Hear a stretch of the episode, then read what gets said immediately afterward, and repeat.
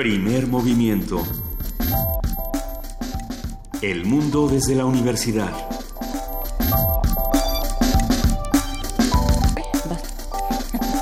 Muy buenos días.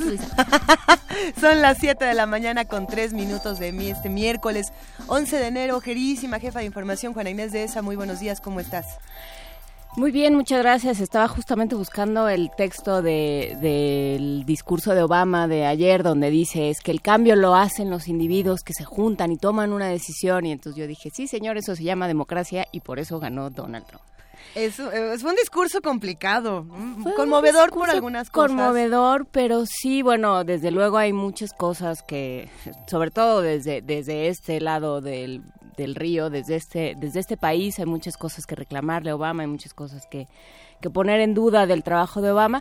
y por supuesto, bueno, lo que sucede, lo que dice ayer, esta furia que tienen los estadounidenses por el proceso democrático que llevó a Donald Trump, o sea, creo que creo que vale la pena que se le busque como lo apuntaba Luis Guacuja por supuesto es una idea que ha estado dando vueltas y que han manejado muchos analistas. A ver ahí hay una un llamado de atención no son episodios aislados no son una bola de seres que quién sabe cómo llegan a hacerse del poder o a tener poder de decisión. Son son una serie de personas de ciudadanos que en el libre ejercicio del voto dicen yo esto no lo quiero por las razones que sea, con la información que uno pueda pensar, con la intervención de fuerzas oscuras y extranjeras, como se está manejando. Este ahora salen con que Trump tiene ahí este que hay documentos comprometedores que tienen los rusos acerca de Trump. Trump dice todos son falsas falsas noticias, es una cacería de brujas, pero la cosa se calienta y la cosa se calienta eh, dejando de lado el proceso democrático y eso yo creo que es, es lo grave, Luisa. A mí me, llamó mucho la atención, sin duda, por supuesto, lo que dices, Juana Inés, así como eh, este análisis que hacen distintos lectores, sobre todo los lectores estadounidenses, de este discurso de Obama en el que dicen, a ver, esto del cambio no lo hago yo, el cambio lo, lograron ustedes, fue el principio de la campaña de Bernie Sanders. Entonces, si estamos aplaudiendo tanto esto, ¿por qué no aplaudimos una propuesta como la de Bernie Sanders, que probablemente pudo haber sido una alternativa eh, fundamental para los Estados Unidos, muy distinta a lo que tendríamos el día de hoy en nuestra mesa? No digo que extraño a Bernie Sanders, pero sí lo digo de manera, eh, eh, creo, creo que eran propuestas que, que, debimos atender de otra manera y que debimos escuchar de otra manera, pero en, otro asunto que, me llama mucho la atención, creo que el día de ayer que tuvimos comentarios muy encontrados de, del tema de las afores y de otros temas que por supuesto generan mucho descontento y, y mucha eh, frustración que no sabemos cómo encauzar. Creo que esta es una buena oportunidad para que empecemos a ver el mundo de una manera distinta. El día de hoy, precisamente, me subí a, un vehículo que me llevó a, la estación, que me trajo aquí a Radio UNAM, y platicaba con un sujeto interesantísimo llamado Paco Vázquez, que me decía, eh, cada vez que alguien se sube aquí a, este, a este taxi y me cuenta de Donald Trump, y me cuenta de Peña Nieto, y me cuenta del gasolinazo, eh, trato de explicarle que el mundo es otra cosa. Entonces, cuando me dijo esto, dije, ¿de qué me estás hablando? Quiero, a ver, dime más, ¿no? Me decía, bueno, hay otras cosas, el mundo, la, tierra que le pertenece a los rarámuris, el maíz, eh, todas estas cosas que discutimos precisamente aquí en Primer Movimiento y que tendríamos que estar eh, mirando de otra manera. Creo que por eso es importante, como lo hemos hecho cada semana, hablar con José del Val, hablar con Juan Mario Pérez, hablar con Alberto Betancourt, hablar con Mireya Imas y tratar de entender que además de estas noticias que son muy fuertes, tenemos una obligación distinta y una responsabilidad que a lo mejor podemos empezar desde otro lado. ¿Quién, quién sabe? Vamos a, vamos por supuesto, Por supuesto que, eh, que ahí está, ¿no? Por las, eh, los, son las noticias que no llegan a los encabezados, ¿no? Porque estaba viendo los encabezados de hoy, el gasto a partidos, la Coparmex, que sigue diciendo, a ver, ustedes no están resolviendo nada. la Asamblea Constituyente. La Asamblea Constituyente, todo eso lo vamos a hablar hoy, pero también hay una serie de cosas que están presentes en esta discusión, en estas discusiones, y que eh, no necesariamente son las de los titulares, las de las ocho columnas. Entonces, bueno, pues para eso está este espacio, para eso se abre la universidad, para eso tiene un espacio, yo creo, salvo la mejor opinión de todos ustedes, para eso tiene un espacio, la, un espacio radiofónico y televisivo, la Universidad Nacional, para poner realmente todos o la gran mayoría de temas en la mesa para discutir, como, como decía Barrosierra, para discutir México en la universidad y en los espacios universitarios. Y precisamente por eso me encanta la, la mesa con la que vamos a abrir esta mañana, nuestro miércoles de lectura, hablando de estos libros que nos cambian la vida y que han cambiado también el mundo o la manera en la que concebimos al mundo. Eh, siento que va a ser una conversación muy bella, porque precisamente es eso. Eh, le damos la vuelta a todas estas noticias, hacemos una pausa en toda esta furia, en todo este descontento y nos preguntamos qué, qué es lo que nos cambia y cómo lo vamos a poder usar. Recomendar un libro en tiempos como estos creo que es mucho más eh, encomiable que, que recomendar otra furia. Desde eso hasta los libros que han cambiado el mundo, pienso en El Capital, en El Origen de las Especies, en una, serie de textos que han cambiado nuestro mundo. Es que, para mí hasta El Guardián en el Centeno, por ejemplo. El Guardián en el Centeno, por ejemplo, eh, estoy, ah, es que se me está yendo el, título del, libro de Freud, pero también... Podemos hablar de, autores también. Por supuesto, Jung, Freud cambiaron el mundo. Bueno, pues váyanos diciendo para ustedes qué libros cambiaron el mundo. Este, esta conversación la vamos a hacer sin nadie y entre todos sin nadie y entre todos. ¿Te parece? Pues vamos, vamos arrancando aquí en Primer Movimiento, arroba P Movimiento en Twitter, diagonal Primer Movimiento UNAM en Facebook, 55 36 43 39. ¿Qué libros les han cambiado la vida y han cambiado la vida de, muchas comunidades? Cuéntenos en redes sociales, escríbanos. Vamos a contar también con muchísima información el día de hoy. Eh, vamos a hablar con nuestros amigos de la dirección de, la, de danza UNAM. Ah, le mandamos un gran abrazo a nuestra querida Angélica Klen, eh, a quien tuvimos siempre el honor de tener en este espacio, la queremos muchísimo no solo por el trabajo que hizo, sino por todo lo que nos dio dentro de esta cabina y fuera de esta cabina. Se lo agradecemos mucho. La danza es y seguirá siendo un derecho. Gracias, Angélica. De entrada nos trajo esa frase. es que es una gran frase. Deberíamos usarla para, para seguir bailando todos los días. Vamos a pues. contar también con la participación de la Dirección General de Artes Visuales y del Museo Universitario de Arte Contemporáneo, el MUAC. Eh, hablaremos con Cecilia Delgado, curadora de la exposición de Edgardo Aragón La Tenebra, en este tema, segundo comité La Tenebra precisamente. Ok, la Tenebra, que es casi una institución nacional, según decía... Eh, ay, se me acaba de ir. ¿Quién será? No, uno de, de, los panistas que todavía nos cayó bien. En fin, me voy a acordar. En nuestra nota del día, me voy a acordar.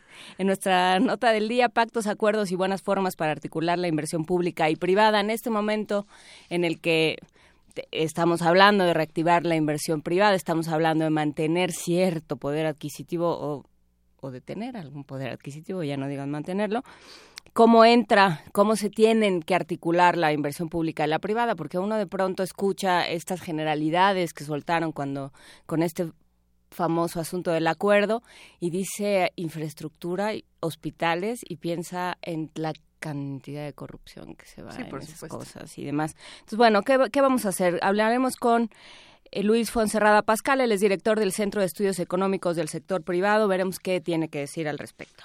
Y vayan mandando sus preguntas, por supuesto. Esto se va a poner bueno. La poesía necesaria le toca, ¿me toca a mí o te toca a ti, Juana Inés?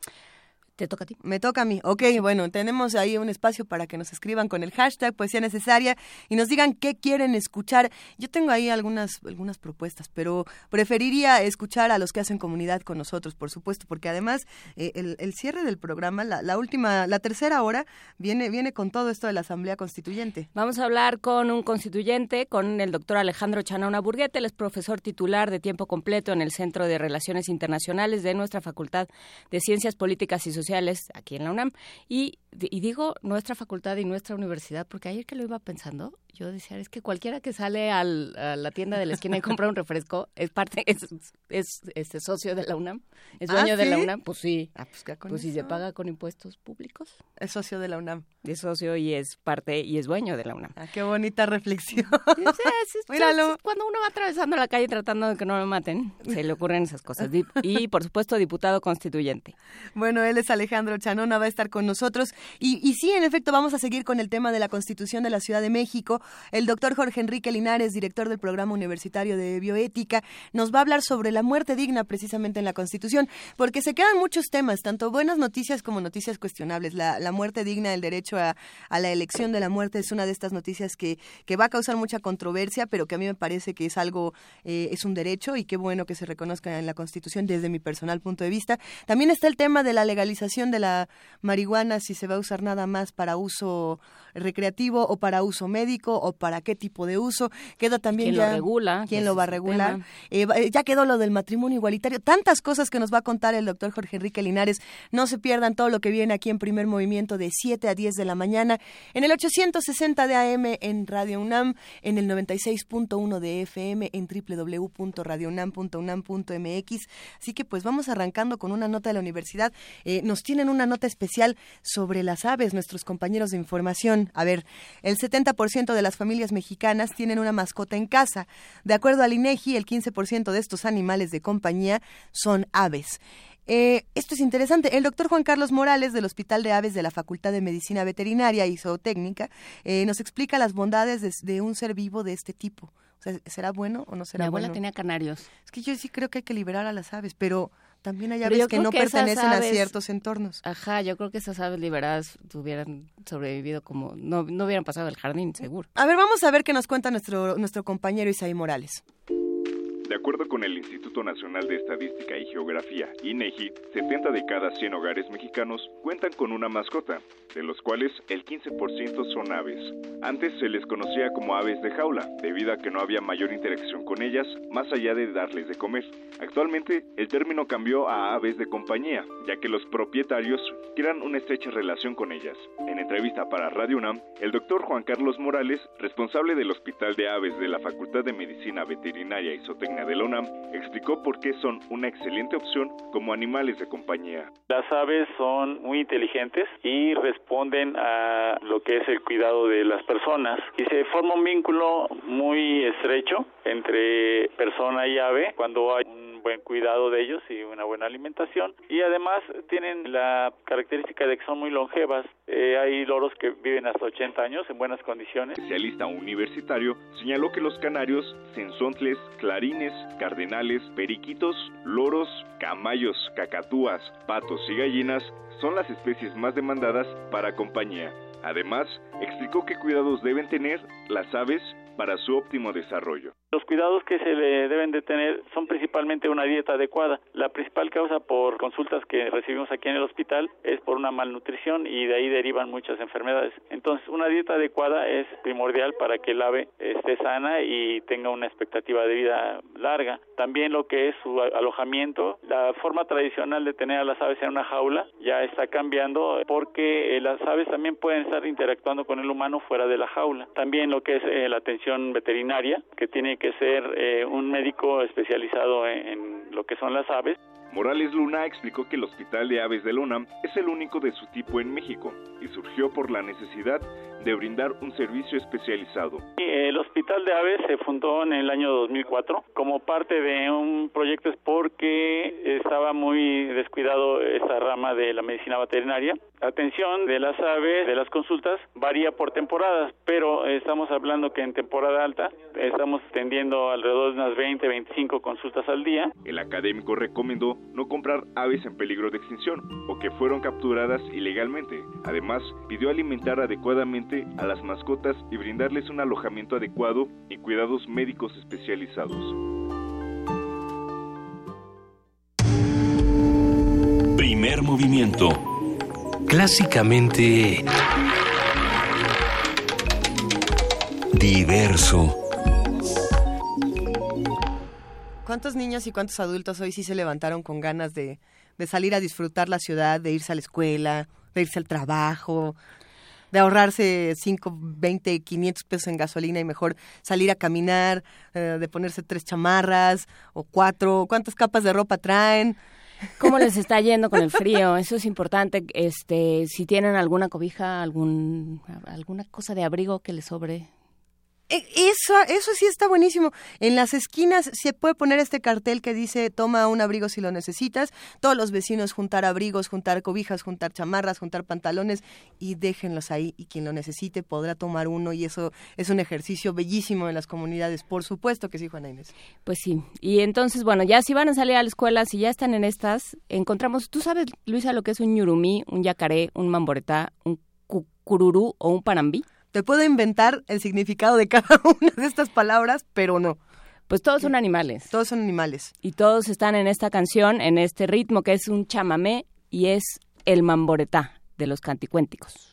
Les voy a contar de un mamboreta que pasó confiado por la puerta del hormiguero. Una hormiga dijo, lo vi primero.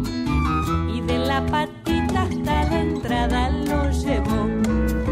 Qué susto se dio el mamboreta Preocupado tira, tira, tira de la patita, pero en la otra punta hay tantas hormigas que vienen su ayuda la bonita Panambí. Con la Panambí el preocupado tira, tira, tira de la patita, pero en la otra punta hay tantas hormigas que viene en su ayuda el gracioso cururú. Con el cururú, con la panambí, el mamboreta. Preocupado, tira, tira, tira de la patita. Pero en la otra punta hay tantas hormigas que viene en su ayuda el valiente yacaré. Con el yacaré, con el cururú, con la panambí el mamboreta. Preocupado, tira, tira, tira de la patita. Pero en la otra punta hay tantas hormigas que viene en su ayuda el tranquilo ñurumí. Será el oso hormiguero, no? Con el ñurumí, con el yacaré, con el cururú, con la panambí, el mamboreta preocupado tira, tira, tira de la patita. Cuando el ñurumí ve que son hormigas, se relame y dice: Mmm, hora de desayunar. Les voy a contar de un bamboreta que pasó confiado por la puerta del hormiguero con el ñurumí como compañero, pero las hormigas no salieron ni a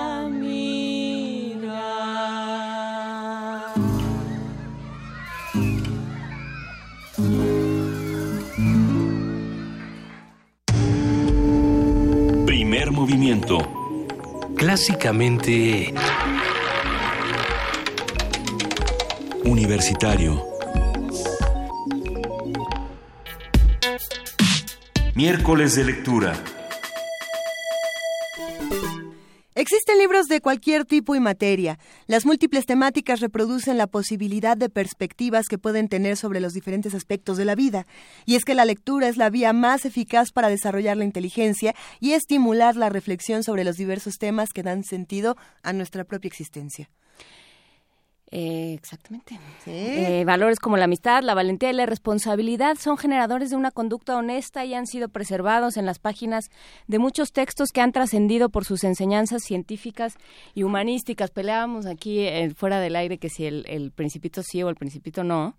Ajá. Y este y yo decía, yo decía que sí, tú decías que no, pero yo creo que sí ha, ha, insertado una sensibilidad, así como Corazón Diario de un Niño, de la que hablábamos Ajá. el otro día, y que, y que le enseñó a toda una generación, y además con una cosa muy, muy, eh, muy voluntaria por parte de quienes la, lo difundieron, ¿no? Fue un libro que, que se, de, del cual se imprimieron tirajes grandísimos, por ejemplo, durante uh -huh. el, el gobierno de Lázaro Cárdenas, y, y, que se repartía a todos los niños y, y, que todos los niños conocían. Y entonces, si ahorita a ciertas generaciones les hablamos de Corazón Diario de un Niño, dicen, claro, el, el pequeño escritor, escribiente florentino y la, el que escribía sobre las rodillas con una, con una velita y okay. lo daba todo por su patria y todas estas cosas.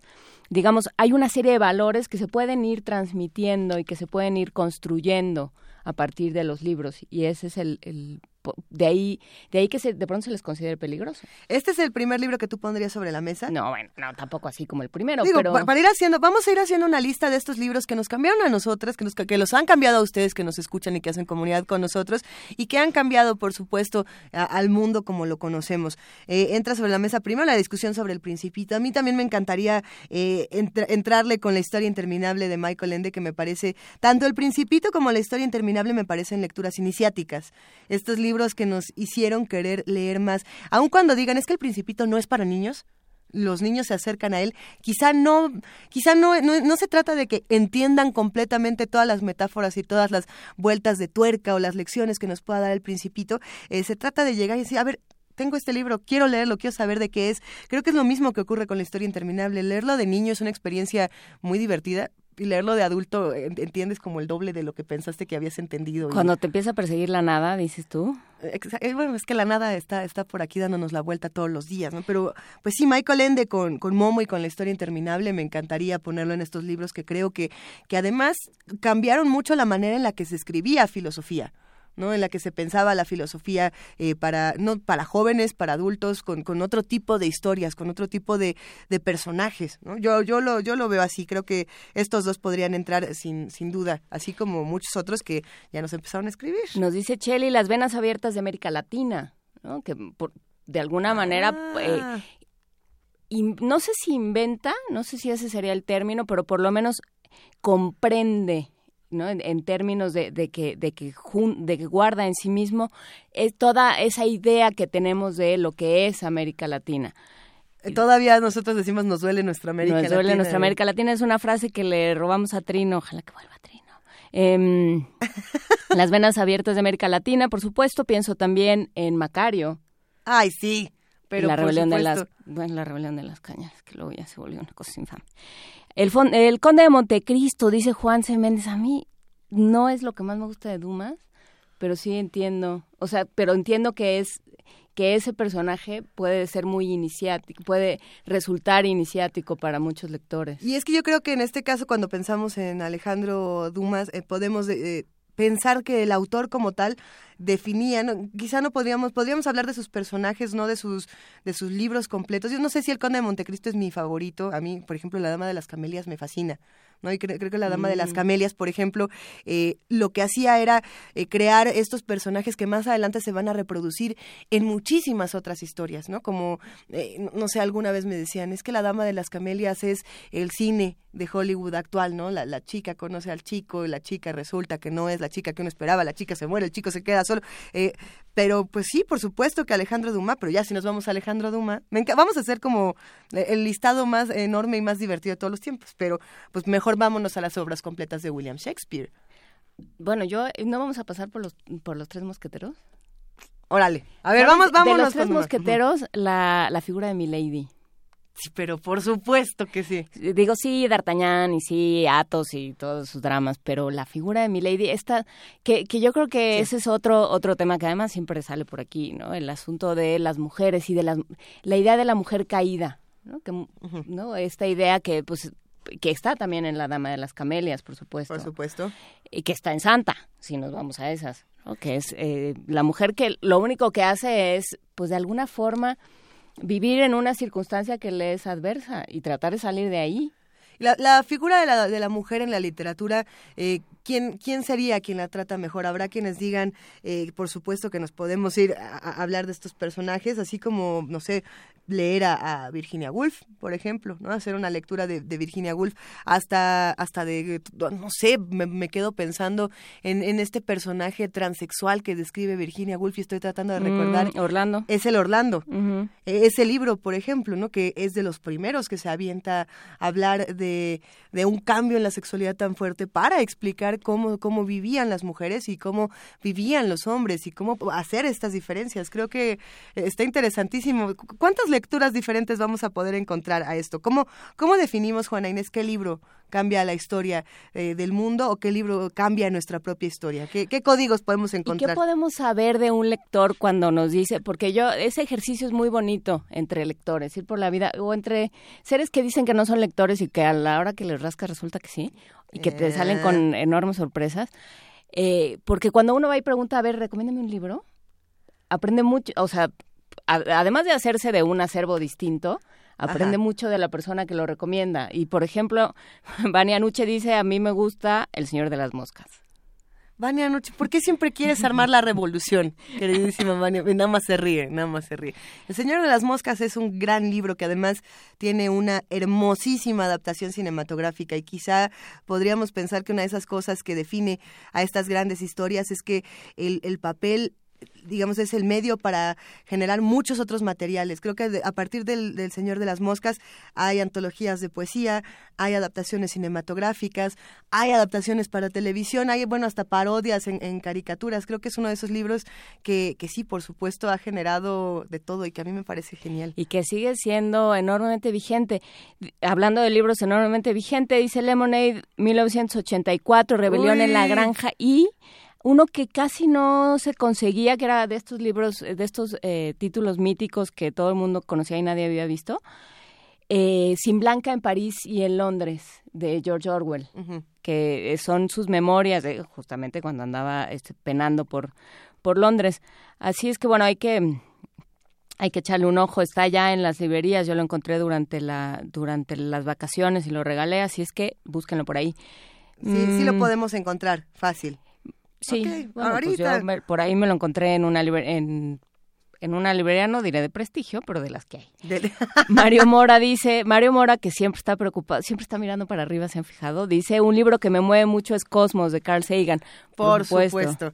Pero a ver, entonces lo que estamos poniendo aquí es eh, literatura iniciática, por un lado, porque podemos ya hablar de Dumas, de Michael Ende, también podemos hablar eh, de Virginia Woolf. Estos son los autores que teníamos como en literatura iniciática. El Señor de las Moscas, por supuesto. Orwell también yo creo que entraría dentro de estos primeros autores que empezamos a leer y decimos, ¿qué es esto? Rebelión en la granja. Porque el mundo me está haciendo esto y yo no, yo no lo entendí así.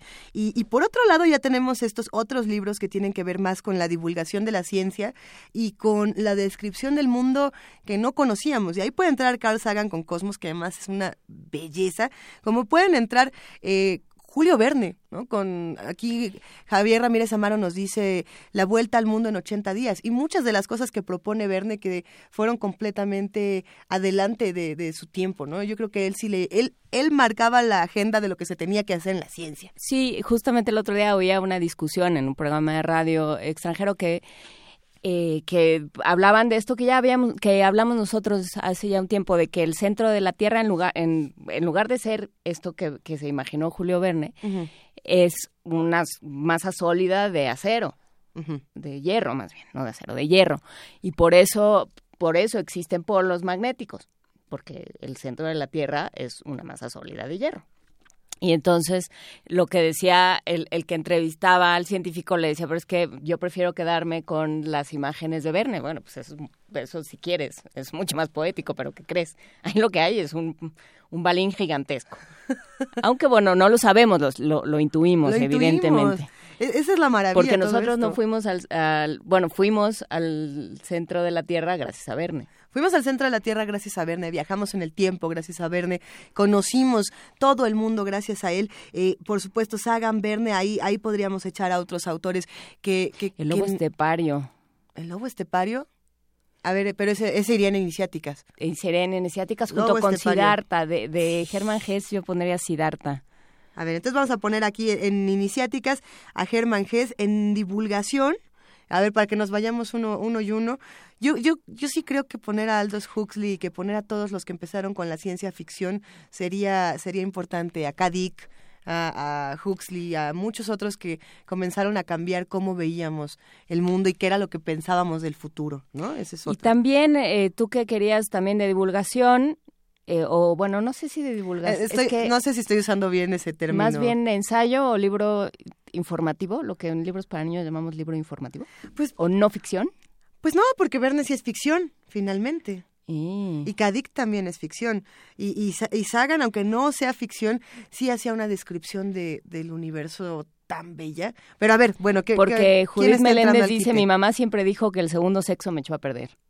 Hijo. Hijo, ok, ok, ok, ok. Vamos a, vamos a tener que buscarlo. Y Rosario Martínez, sí, bueno, el segundo sexo de Simón de Beauvoir, por supuesto. Una maravilla. Eh, y Rosario Martínez habla de uno que toda una generación va a decir, ah, ¿no? que es El corazón de piedra verde, de Salvador de Madariaga, que era de esos libros que estaban siempre en las bibliotecas, o bueno, que quienes crecimos dentro de bibliotecas nos acordamos de él, ¿no? Por lo menos del lomo, siempre estaba ahí. Ese y el Mediterráneo es un hombre disfrazado de mar, también. Se, va a poner complicado, eh, se va a poner un poco complicada esta conversación porque estamos recibiendo una infinidad de mensajes de personas que nos están contando, queridos radioescuchas, qué libros les han cambiado la vida.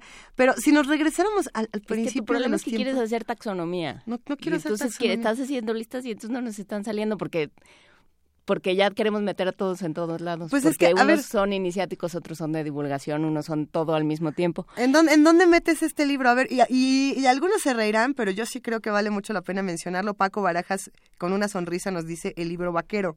El libro vaquero, aunque bien parezca un, un libro que algunos dirán, es que ni siquiera tenía calidad. Uno, el, el ilustrador Jorge Aviña eh, definió una, una época en el dibujo. Y, y no solamente contando con eso, eh, era como la primera vez que dábamos estos libros con la calidad buena o mala o lo que cada quien opine de ellos, que eran leídos por el que por el que los tomaba. O sea, si llegaba a tus manos el libro vaquero no podías no ojearlo, ¿no? Y eso también es otra parte de los libros que es importante, ¿no? Los libros que pasan de mano en mano y son completamente leídos. Por supuesto que nosotros estamos haciendo este listado muy anárquico. Muy anárquico y divertido, pero pero entran todos y todos los que nos han cambiado una época. En México el libro vaquero sí definió muchísimo de las publicaciones periódicas. y si uno habla con los especialistas en este tema como eh, eh, Juan Miguel Aurrecoechea o como el mismo Ricardo Peláez, sí tienen una una noción muy clara de por qué la novela gráfica, como, se entiende ahora y, se ha puesto de moda ahora, por qué tuvo esa aceptación en México y por qué puede funcionar también y por qué tenemos, eh, eh, ¿cómo, ¿cómo, se llaman? Profesionales del, del arte secuencial. Ay, arte secuencial. Ahora sí se llaman los moneros. este Así como nosotros somos obreros del micrófono. Bueno, es que si le decimos cómic, ahorita nos van a aventar un par de cachetadas ilustradas. Eh, los, los obreros del arte, arte secuencial por eso se han dado también en México, porque ha habido un gran mercado. Entonces, sí, por supuesto, también el libro vaquero. El nombre de la rosa, dice Emma Moreno Bravo, nos enseñó a no chupar los libros, ¿verdad? Que no es buena idea andar chupando los libros. No ande chupándose el dedo. Las musas de Darwin. Las musas de Darwin, si no me equivoco, es un libro de estos de la colección que entonces se llamaba La Ciencia desde México y que ahora se llama La Ciencia para Todos. ¿Será esta? Eh, que por cierto hablamos de biocombustibles el lunes, eh, alguien que nos dijo sobre, que habló sobre el etanol, Juan. A ver, Las Musas de Darwin, si no nos equivocamos, es la novela de José Sarucán. Sí, pero no es, no es novela, yo creo que es ensayo, eh, de divulgación justamente en la ciencia para todos. Ok, ok.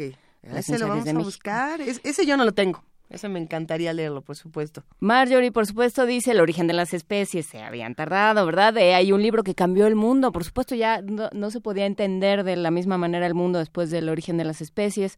Las buenas conciencias de Carlos Fuentes, dice arroba falsafaz.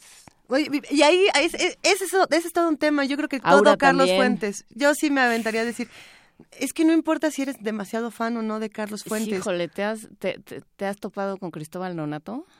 Pero es que Ay, Juan Inés, Yo me pegué con él varias veces durante la facultad. Es como decir, por ejemplo, decir Carlos Fuentes, decir Gabriel García Márquez, porque por aquí ya nos pusieron varios que 100 años de soledad, por supuesto es uno de estos libros, que lo que hacían desde mi punto de vista... O el amor en los tiempos del cólera. El amor en los tiempos del cólera. A ver, estos autores generaron los personajes que además deformaron nuestra interpretación del mundo para siempre, para bien o para mal. ¿Te acuerdas lo que decíamos de Cortázar, no? De el daño que la maga le había le había le había dado y le había representado a la literatura y a todas las personas que de pronto decíamos, es que me siento como la maga, ¿no? Ay, sí, es que no Yo soy la maga.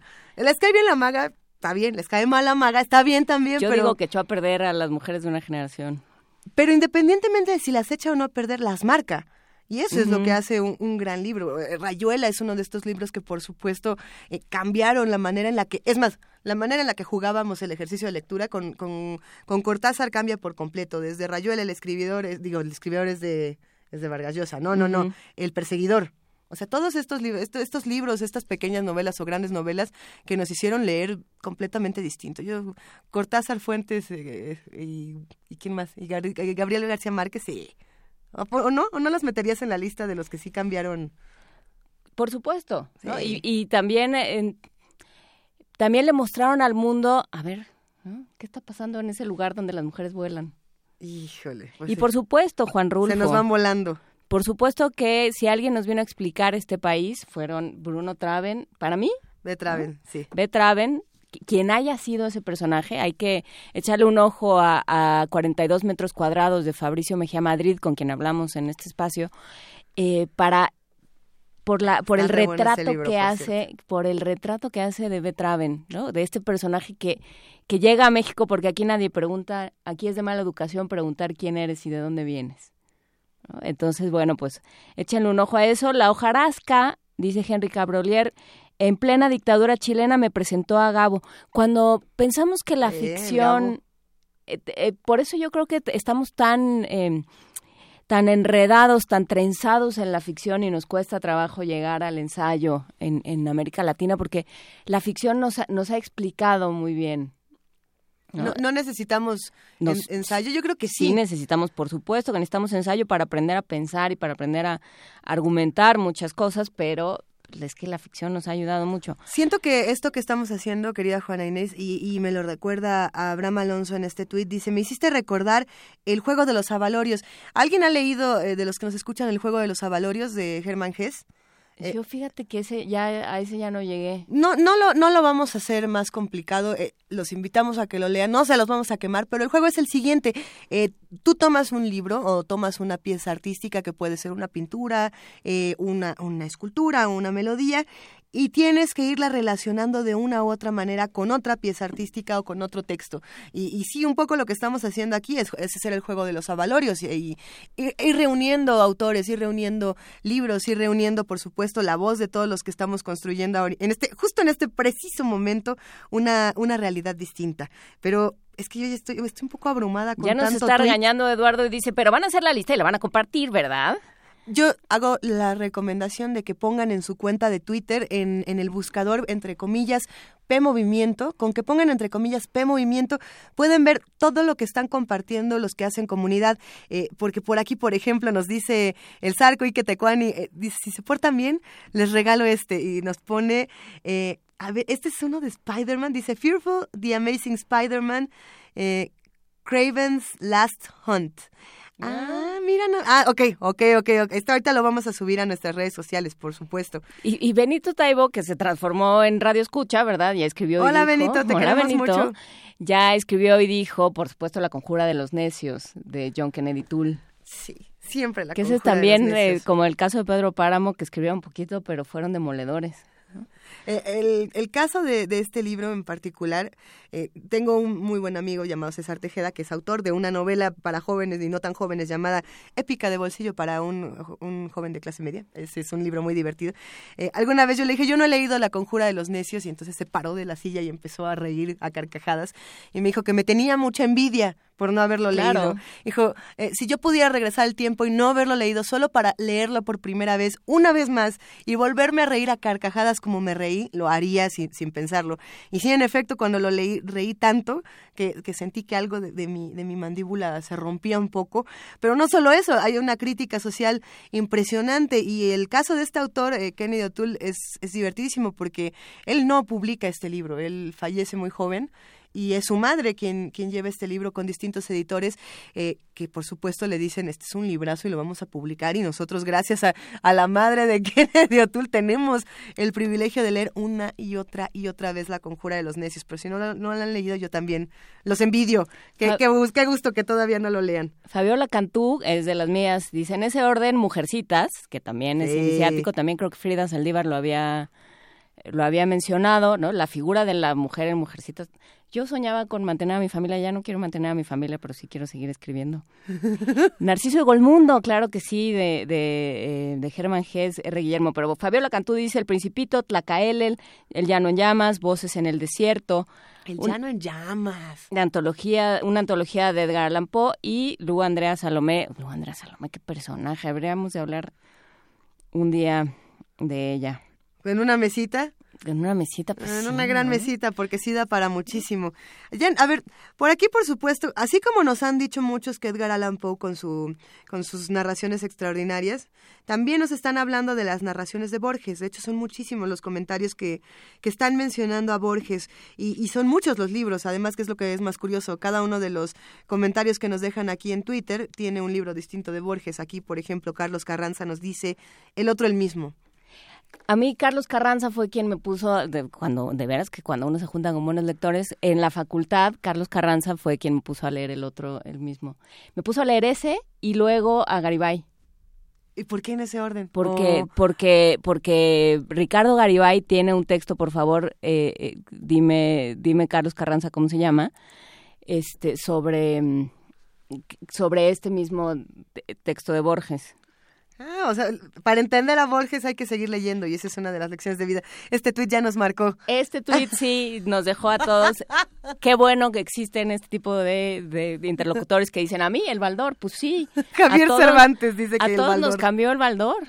O bueno, no sé si a todos, pues, pero No, no, yo todos creo que sí a llegamos, todos. todos llegamos a la secundaria, a la prepa y nos topamos con aquello y dijimos, ay, la vida no era como pensábamos. Quizá el Se Baldor- acabó la diversión. El Valor es uno de esos pocos libros que uno sí tiene que leer por obligación. Cuando hablamos de literatura, yo creo que Pero nada sí es a fuerzas, pero el Baldor es una maravilla. No, sí, hay muchas cosas que son a fuerzas. Yo vuelvo a Cristóbal Nonato. Lo siento en el alma. Ah, y ya, ver, ya nos escribió Julián Romero, nuestro queridísimo amigo de Orbilibro y de Colofón, a quien le mandamos un gran abrazo y que además es muy cariñoso siempre con nosotros, nos manda eh, novelas, nos envía los nuevos ejemplares de Orbilibro, que por cierto anda de cumpleaños, ya les contaremos después. Eh, pero junto con Juan Cárdenas, Julián Romero eh, nos, nos habla de, de la metamorfosis de Kafka. Aquí Juan Cárdenas también se avienta a hablar del castillo, por supuesto. Y, y creo que Kafka es sobre todo la metamorfosis. Bueno, a mi carta al padre también me, me dejó muy impresionada. Es un libro que si le preguntas a la gente, ¿ya lo leíste? Efectivamente, lo leyeron. O sea, te dicen que sí, pero además sí lo leyeron, porque yo me, me he enfrentado con esto muchas veces cuando les digo, oigan, cuando, cuando ocurre con los de terror, ¿no? Por ejemplo, que dices, oye, ¿ya leíste Drácula? A mí esto me pasa tiro por viaje, ¿no? Y me Ey, dicen, ahí la respuesta la tiene Ibargüengoitia. a ver, No a ver. personalmente. No personalmente. Eso, eso sería bonito que te lo contestaran, ¿no? Pero eh, para muchos de nosotros la literatura de horror, como puede ser el caso de Bram Stoker, de, de Sheridan Le Fanu, como puede ser el caso también de Kafka, que algunos dirían que la metamorfosis entra en terror, otros dirían que no. Pero les dices, a ver, ¿ya leíste Drácula? Y te contestan, sí, hombre, buenísimo. ¿Y cuál es tu capítulo favorito? ¿no? Y la respuesta siempre es, es que cuando Mónica Bellucci sale entre las cobijas, Ujú. dices, no, no, a ver, en, en el libro. Y no, y no los han leído, que es el caso también de Frankenstein, del extraño caso del doctor Jekyll y Oh, Mr. bueno, pero hay libros que uno no lee personalmente, pero que Eso. para eso te tiene a ti, o este programa, o así. No, y, y vale la pena leerlos, o si no, ver las películas. No hay ningún problema en elegir el formato que uno le guste más. Pero el caso de la metamorfosis es bien curioso porque, en efecto, sí es uno de los libros, yo creo, más leídos y más queridos por sus lectores. No creo que haya alguien que nunca se haya sentido como Gregorio Samsa un día despertó eh, sintiéndose como escarabajo y, y- y nadie, nadie le hacía, nadie le echaba un paro. Ni una manzana le encajaban en el caparazoncito. Eh, ah, yo creo que sí, es, es uno de esos personajes que a todos los que lo leímos nos dejó marcados. O sea, ahí, sí yo creo que Kafka tiene, tiene una visión que no por algo es de los pocos autores que su, su apellido se vuelve un calificativo, ¿no? Esto es kafkiano. El otro día tuve esa discusión en una tienda de computadoras donde yo le decía al joven, pero ¿por qué si se lo pido a usted? computadora es kafkiana. No, le dije, ¿por qué si le estoy pidiendo a usted que me dé, que me enseñe una cosa que me mandaron a comprar? ¿Por qué tiene que hablar en un aparatito y entonces yo me tengo que parar aquí, nos tenemos que parar aquí a vernos las caras hasta que venga un hombrecito con, a- surja un hombrecito de del mundo kafkiano, inframundo? Inés. Ajá, entonces surja un hombrecito del inframundo y entonces ven, vaya por otro hombrecito y entonces ese hombrecito me traiga la cosita que yo tengo que comprar. Le dije, esto es kafkiano. Me dijo, ¿qué es eso?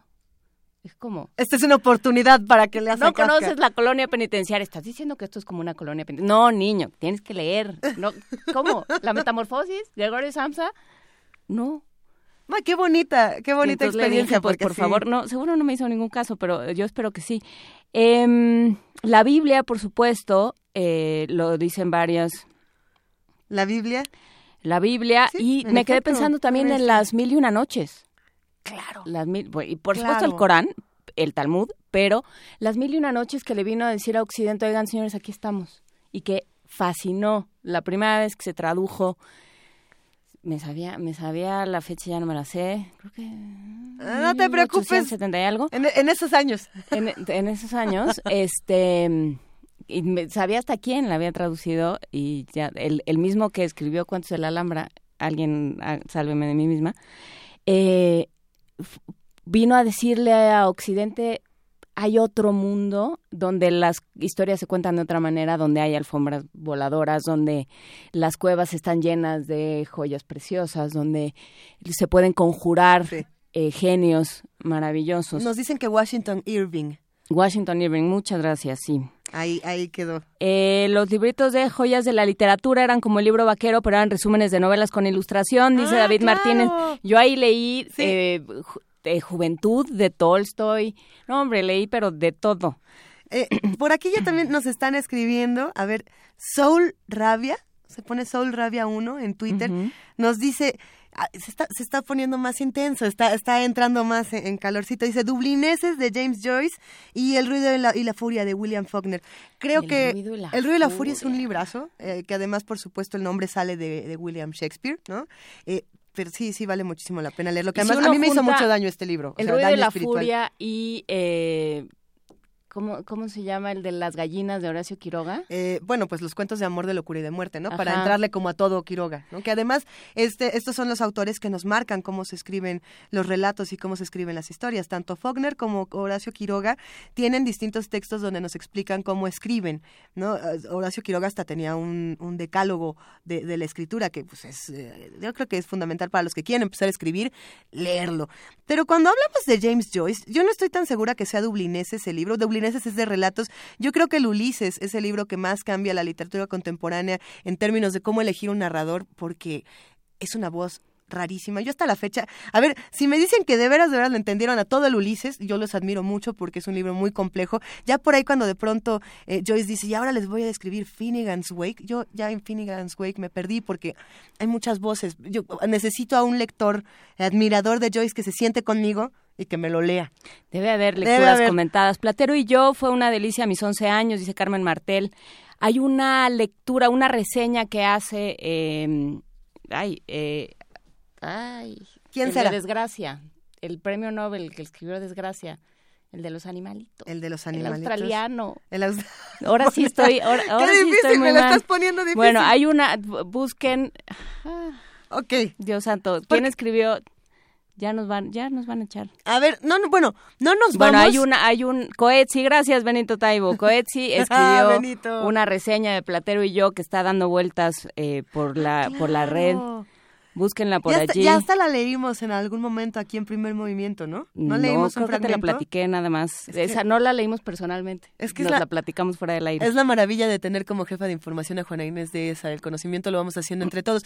Y esta conversación... No se acuerda de nada y entonces todos le tenemos que claro que sí. Este, esta conversación no ha terminado. Vamos a seguir hablando de esto toda la mañana porque hay muchísimos comentarios. No saben cómo les agradecemos que se, que se animen a dejar por un momento toda la, la furia y que nos, nos aventemos a hacer un ejercicio tan bonito como este. Le mandamos un gran saludo a Lilita, lectora de Mafalda, que es una pequeña hija de Tania Mafalda, a quien le mandamos un inmenso abrazo.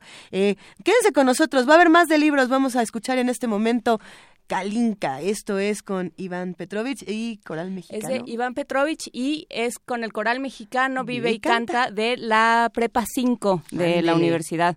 Muchísimas gracias a todos.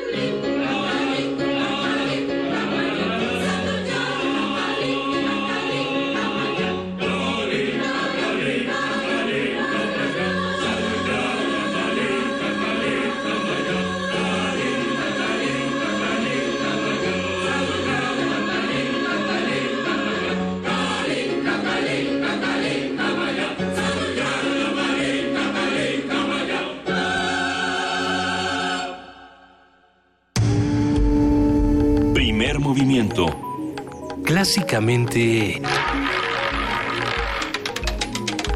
Incluyente. Son las 7 de la mañana con 54 minutos y porque la danza es un derecho, es momento de que hablemos, como lo hacemos cada semana, con nuestra queridísima amiga Angélica Klen, la directora, por supuesto, de la Dirección de Danza UNAM. ¿Cómo estás, queridísima Angélica? Buenos días, no había venido la semana pasada. Feliz año. Feliz año, queridísima Este, lo mejor, lo mejor para todos en este 2017. Y pues bueno, fíjate que eh, hace, unos, hace unos días se publicó una encuesta que hablaba de las asistencias de mayores de 18 años en este país a eventos culturales durante el 2016. Eh, para mí fue, fue duro, pero bueno, quiero platicarles un poco, quizá no todos la leyeron. Este, el Instituto Nacional de Estadística y Geografía, el INEGI, por primera vez, por medio del módulo sobre eventos culturales seleccionados, llevó a cabo una encuesta en intervalos de tres meses en 32 ciudades para conocer si la comunidad asistía o no a eventos en su ciudad. Bueno, sabemos que la cultura ha sido un medio de desarrollo y cohesión social, que es diversa, que es incluyente en géneros e ideologías, que logra estructuras en individuos y en comunidades, entre muchas tantas cosas. Y es por eso que yo constantemente me pregunto por qué nuestro país o en nuestro país millones de personas no, no visualizan la importancia de la misma, de, no visualizan la importancia de la cultura, desde quien dirige hasta quien dirige una casa. O sea, entonces, bueno, eh, a nivel oficial, en el artículo 27 de la Declaración Universal de los Derechos Humanos de las Naciones Unidas, lo voy a leer textualmente, dice, toda persona tiene derecho a tomar parte libremente en la vida cultural de la comunidad, a gozar de las artes y a participar en el progreso científico y en los beneficios que de él resulten. Y si hablamos de México, por nuestra parte, en la Constitución Política de los Estados Unidos Mexicanos, en el artículo 4, lo encontrarán en el Diario Oficial de la Federación, se contempla Toda persona tiene derecho al acceso a la cultura y al disfrute de los bienes y servicios que preste el Estado en la materia, así como el ejercicio de sus derechos culturales. El Estado proveerá los medios para la difusión y desarrollo de la cultura, atendiendo a la diversidad cultural en todas sus manifestaciones y expresiones en pleno respeto a la libertad creativa. Se oye muy bonito, ¿verdad? Entonces, yo cuestiono, no todos los eventos tienen un costo, que podría ser algo que la gente diga, no tengo los ingresos suficientes como para pagar para ir a un evento cultural. Pero no es así. Entonces, pues yo me pregunto, ¿cuál es la excusa de no acercarse a las diversas manifestaciones artísticas? O sea, ¿por qué se dificulta el acceso? Y bueno, pues bien, Veamos cuáles fueron los resultados de esta encuesta. De entrada, el 36% de los mexicanos dijo que no fue a ninguna actividad cultural en el 2016. Podía sentirse un porcentaje que no es tan alto. ¿Cuál es el porcentaje? 36%. 36%. es Pero si analizamos, equivale a un poco más de la tercera parte de la población. O sea, sí estamos hablando de una magnitud, o sea, estamos hablando de un problema en el país. Ahora, ¿ya qué pasó con los encuestados? Que sí fueron a algún evento, que tampoco es tan alentador. El 64% declaró que asistió a algún evento cultural en el año, a alguno. El 83% comentó haber asistido por lo menos una vez a una proyección de película o cine, que es lo más alto. El 46.8% asistió a un concierto o presentación de música en vivo. El 30.9% fue a una exposición. El 28% a una obra de teatro y la menor de todas fue la asistencia a un espectáculo de danza con un poco más del 20%. Sí. Interesante analizar que la población que declaró que había ido, cuando menos a un evento, Seis de cada diez personas declararon haber recibido en su infancia algún estímulo cultural proveniente ya sea de su hogar o de sus escuelas. Y por otro lado, el 47.3 dijo que no recibió ningún estímulo cultural en ningún lado. Entonces, bueno, esto pues sí es, es triste, eh, es preocupante, pero como alguien me ha dicho en muchas ocasiones, no te preocupes, ocúpate. Sí, hay mucho por hacer en el 2017. Sí, el contacto con el arte en las escuelas y en los hogares podría ser pieza clave, opino yo. Sí, por nuestra parte, o sea, los especialistas, tenemos que fortalecer el acercamiento de niños, jóvenes y adultos, y ahora sí me refiero en específico a la danza. ¿Sí?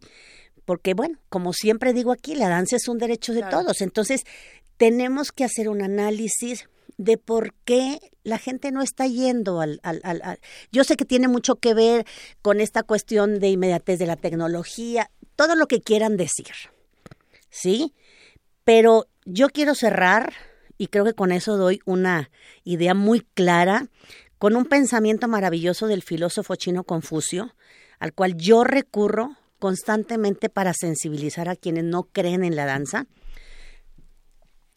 Y creo que ya lo mencioné, creo que fue en el segundo programa que tuve el placer de estar aquí en primer movimiento, que dice, muéstrenme cómo baila un pueblo y les diré si su civilización está enferma o sana.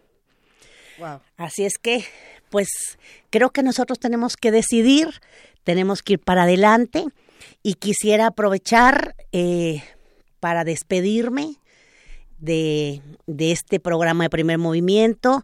Eh, a finales de noviembre tomé la decisión de retirarme de la UNAM.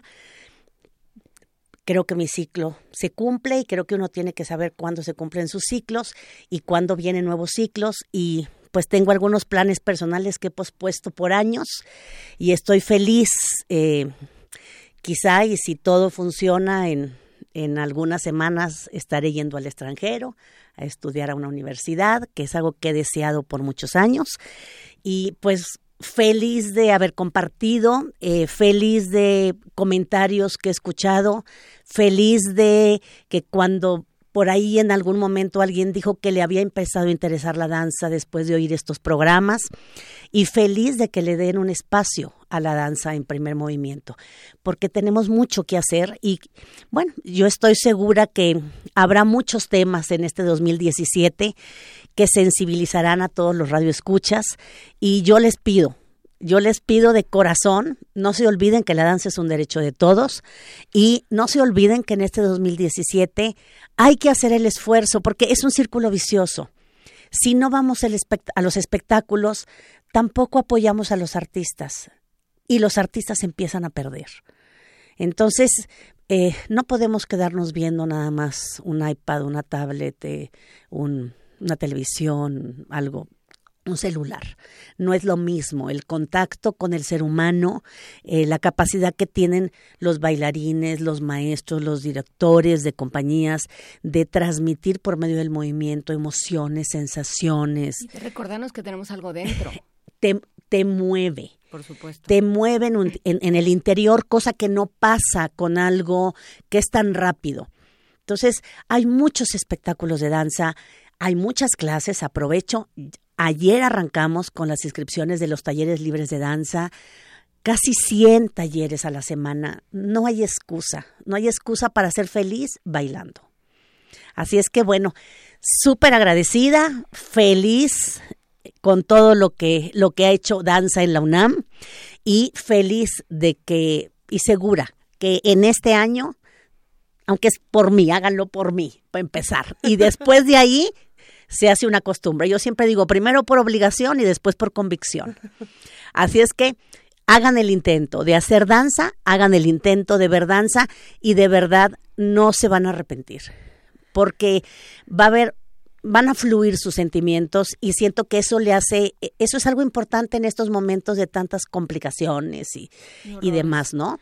Entonces, pues a vivir la danza en el 2017. Angélica Klein, desde que empezó este programa hasta el día de hoy no puedo empezar a explicarte cuánto te agradezco y cuánto admiro y admiramos tu trabajo aquí y además cuánto eh, te queremos, nos hemos vuelto una, una gran familia y nos enseñaste muchísimas cosas, nos seguirás enseñando muchas otras. Por supuesto. Eh, eh, nos, nos vamos a seguir bailando juntos y, y, que esto y que esto sea el principio de algo increíble para ti. Muchísimas gracias por todo lo que has hecho por nosotros. Feliz y a seguir bailando en la vida. A seguir bailando. Muchísimas gracias, Angélica Klen. Un gran abrazo. Gracias por haberte sumado con tantas reticencias y tan buenos resultados a este espacio. Te lo agradezco muchísimo. Y pues nos vamos a un corte con enorme agradecimiento y con un gran abrazo. Gracias. Un abrazo a todos. Primer movimiento. Clásicamente... Universitario.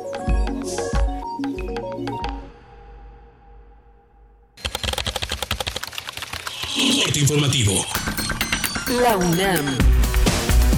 La UNAM, a través de los institutos de ingeniería y de investigaciones sociales, junto con el INEGI, realizaron el estudio Origen-Destino de la zona metropolitana, el cual pretende obtener datos sobre el transporte público. Habla Angélica Lozano, integrante del proyecto. No se pueden resolver los problemas realmente si tenemos solamente análisis parciales de la situación.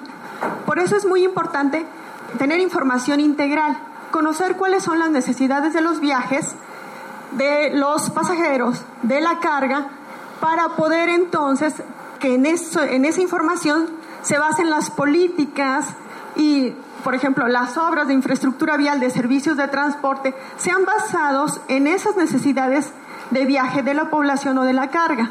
Esta información, junto con otra, es la base para definir esas políticas que pueden ser de transporte, tráfico vehicular, de movilidad sustentable, de ordenamiento territorial y también tiene que ver con la competitividad de la zona metropolitana del Valle de México.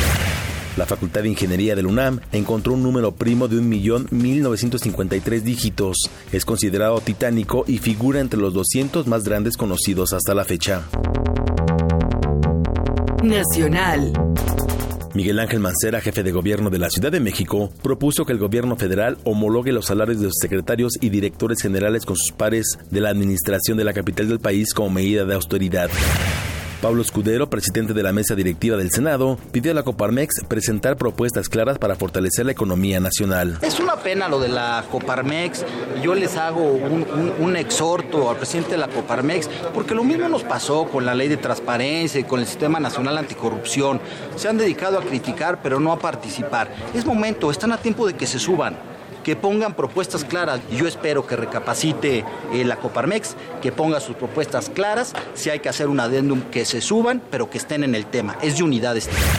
Juan Pablo Castañón, presidente del Consejo Coordinador Empresarial, aseguró que el acuerdo para el fortalecimiento económico no es un cheque en blanco. Que fue fast track o no fue fast track, ante la inminente problemática que tenemos, hicimos nuestro mejor esfuerzo independientemente de las horas que trabajamos hicimos nuestro mejor esfuerzo para sacar la primera generación de medidas de fortalecimiento económico. No es un cheque en blanco, es un compromiso directo por parte del gobierno federal para controlar su gasto.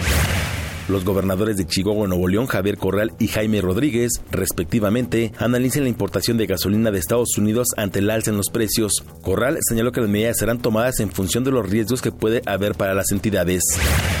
José Ángel García, presidente nacional de la Organización Nacional de Expendedores de Petróleo, advirtió que hay 180 gasolinerías sin suministros en la zona fronteriza del norte del país.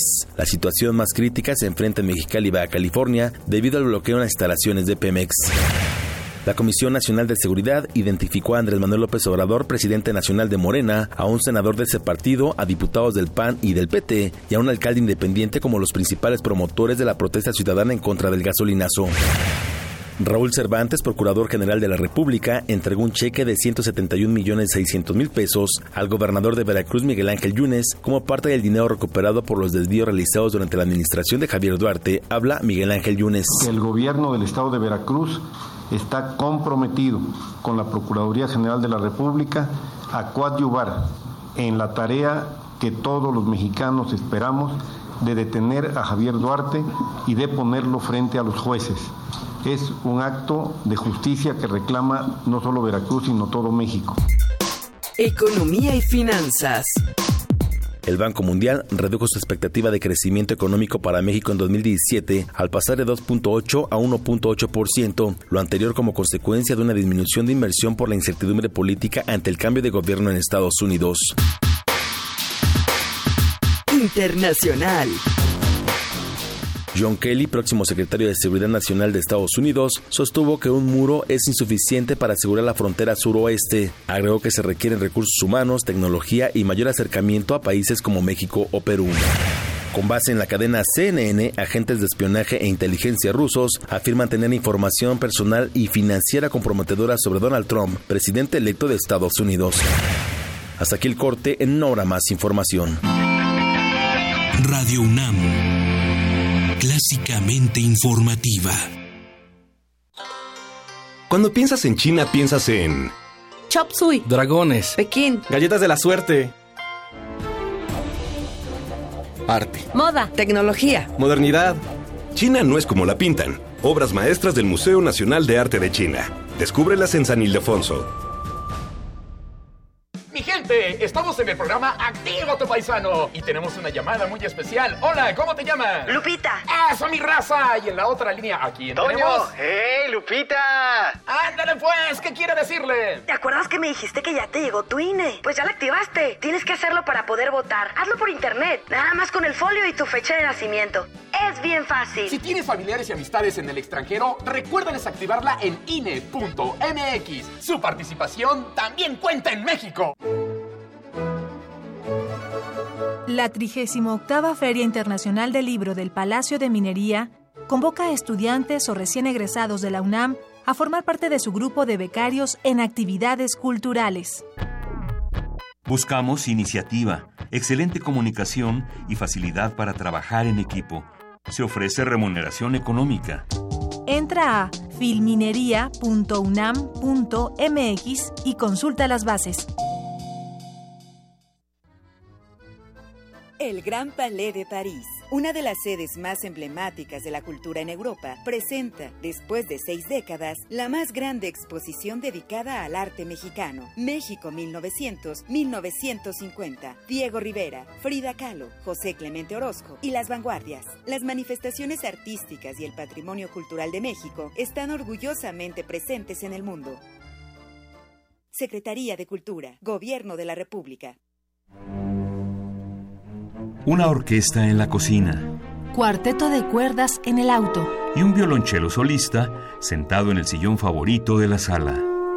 Orquesta Filarmónica de la UNAM. Desde la sala Nezahualcóyotl. Escucha los conciertos los domingos al mediodía. Desde la comodidad de tu casa. 96.1 FM. Radio UNAM. De las vistas de Salvador Toscano a la época de oro. Del celuloide, a, la era digital. Filmoteca UNAM, celebrando 120 años de la llegada del cine a México. Sala de exposiciones, acervo y restauración, cine en línea, talleres, hemeroteca. Circuito Mario de la Cueva, frente a la Facultad de Ciencias Políticas y Sociales.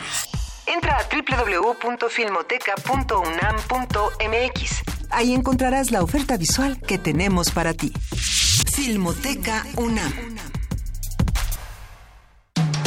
Búscanos en redes sociales, en Facebook como Primer Movimiento UNAM y en Twitter como P Movimiento o escríbenos un correo a primermovimientounam@gmail.com. Hagamos comunidad. Las 8 de la mañana con 13 minutos aquí en la segunda hora de primer movimiento y vamos a escuchar en este momento una postal sonora que nos manda nuestro querido amigo René Hostos. Él, como ustedes saben, es el director de la revista literaria Monociclo. Eh, le mandamos un gran abrazo y nos comparte este, estos sonidos de la marcha contra el gasolinazo. Vamos a escucharlos.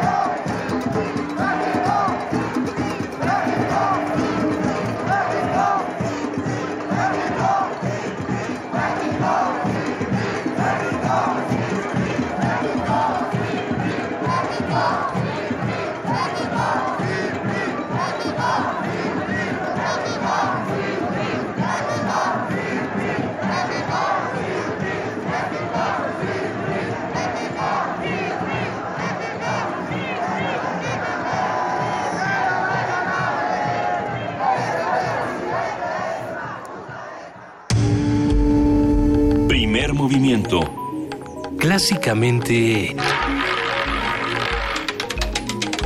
Incluyente.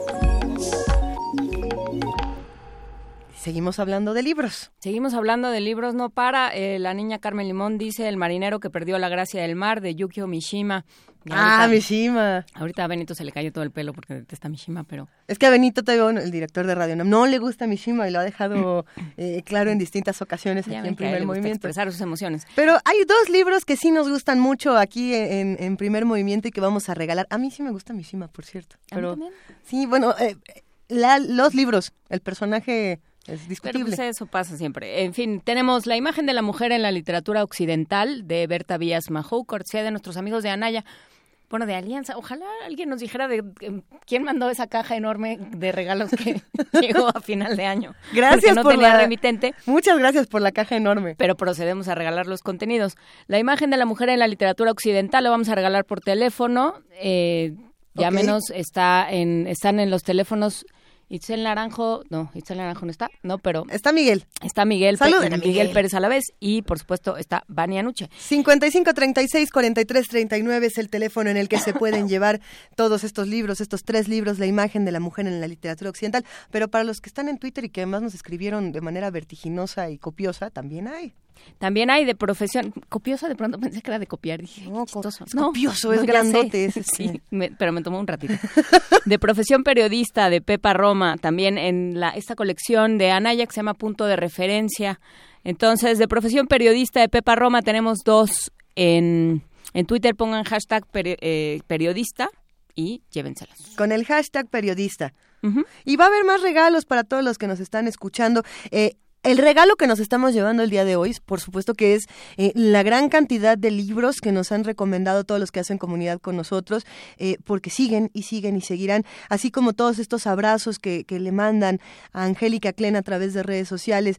Angélica Klen eh, estuvo desde el principio de primer movimiento, desde el principio de los tiempos de, de este programa. Y cuando llegamos a invitarla, que esto, esto no lo dijimos, pero cuando llegamos a invitarla originalmente a, a participar en el espacio, decía, pero es que yo no tengo nada que decir. Y ya ven.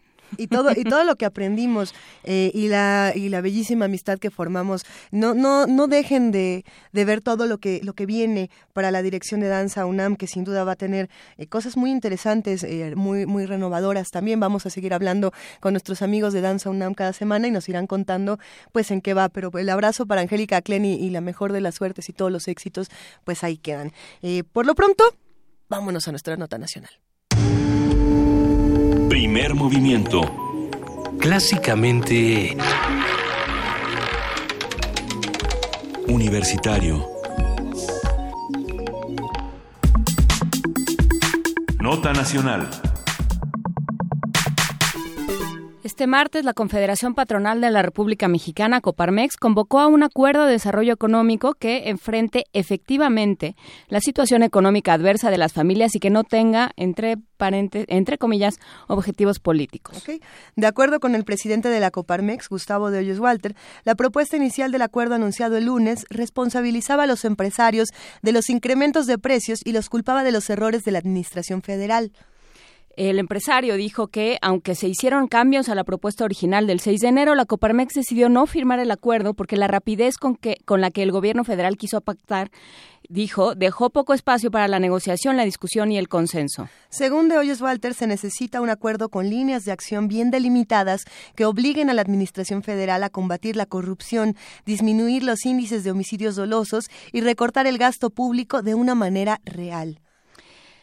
Además, dijo, el acuerdo debe ser incluyente para que participen todos los partidos políticos y todas las organizaciones sociales, garantizando así el consenso amplio a fin de que se pueda firmar un, documento el próximo 5 de febrero. Conversaremos esta mañana sobre la forma en que el gobierno puede conjuntarse con los empresarios para favorecer a la población, si es que esto eh, puede ocurrir. Nos acompaña en la línea Luis Fonserrada Pascal, él es director del Centro de Estudios Económicos del Sector Privado, que es el think tank del Consejo Coordinador Empresarial.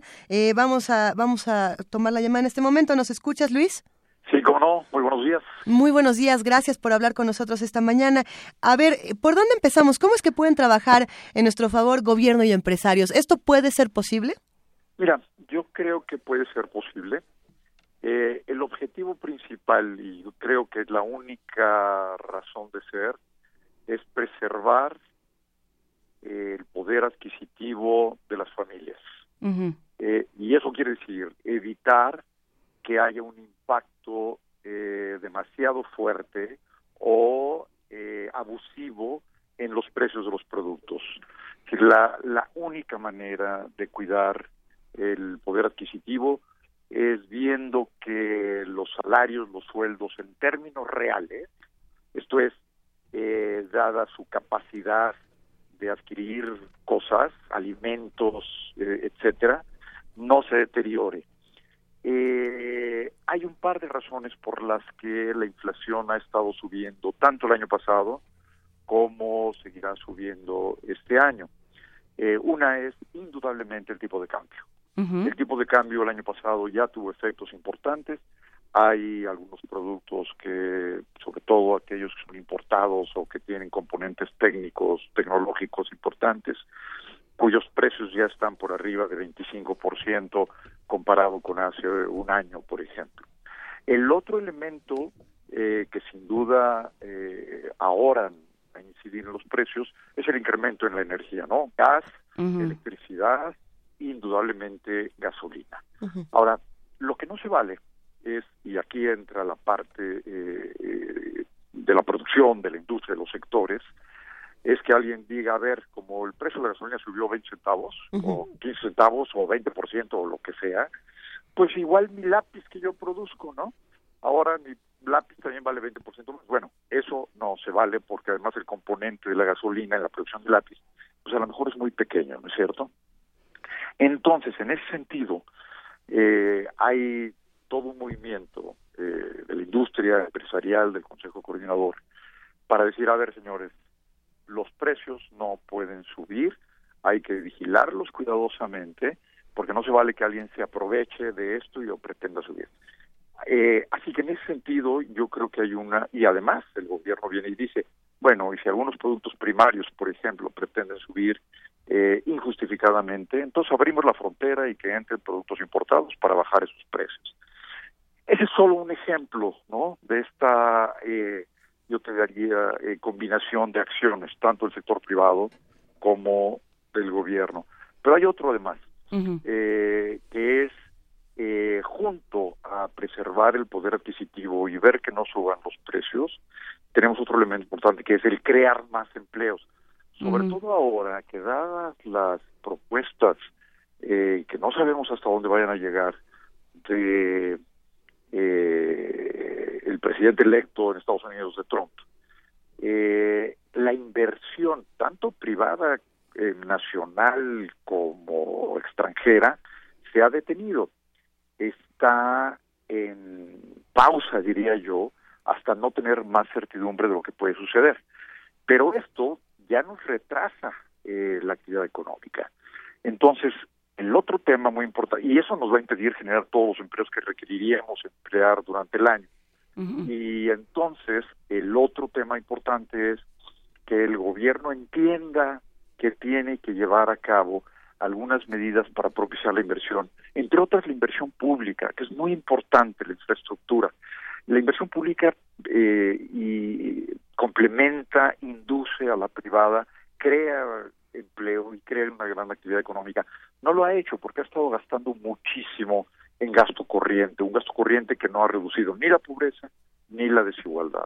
Entonces es fundamental que haya un gasto bien dirigido a infraestructura eh, que complemente, induzca, se creen los empleos que requerimos. Y en ese sentido, una de las cosas que, que se logró en este acuerdo es que se permita deducir la inversión, por ejemplo, al 100% eh, durante el 17 y al 50% durante el 18. Son medidas que pueden compensar esta incertidumbre, ¿no?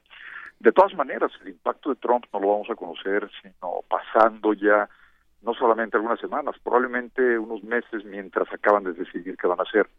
La amenaza de poner aranceles y esto en el comercio es delicada, pero creemos, al menos yo personalmente creo que el principal reto no va a venir por ahí, sino va a tener más bien una cara fiscal.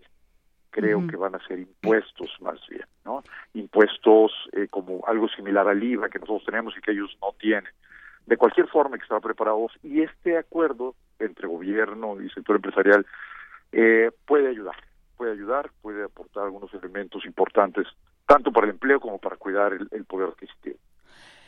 A ver, eh, hay varios lados. Por un lado, em, en, esta inversión pública, que, que sí, por supuesto, es la, eh, se, dice que es la, es la manera de reactivar eh, algún tipo de, de economía interna, eh, ahí el problema es la vigilancia, ¿no? Porque, porque todos sabemos lo que sucede con las obras, todos sabemos lo que sucede con las licitaciones, todos sabemos lo que sucede con estas contrataciones a modo. Entonces, ¿cómo, cómo se puede? Porque ahí es, ese es el gran tema del gasto gubernamental, la corrupción, ¿no? Que es gravísimo, absolutamente y ese es el gran tema de por qué no hay inversión extranjera. Ya eh, Trump, Trump ya vino a, poner las cosas todavía peores, pero ya había un problema de inversión extranjera porque ya éramos un país donde era muy caro por, por la corrupción, donde era muy caro invertir.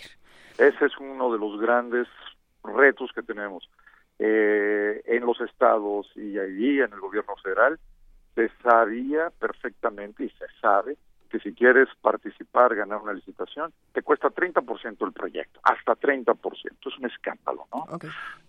Y en ese sentido, ¿cuál es la... Eh, ¿Cuál es la, la, responsabilidad de, un, de los empresarios? ¿Cuál es la responsabilidad de organismos como el Consejo Coordinador Empresarial, como la propia Coparmex, de decir, a ver, señores, yo así no juego?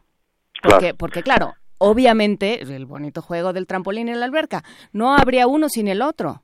Ese es el problema. Entonces, ¿cómo eh, se regula? Hay, hay varias cosas que está tratando de hacer.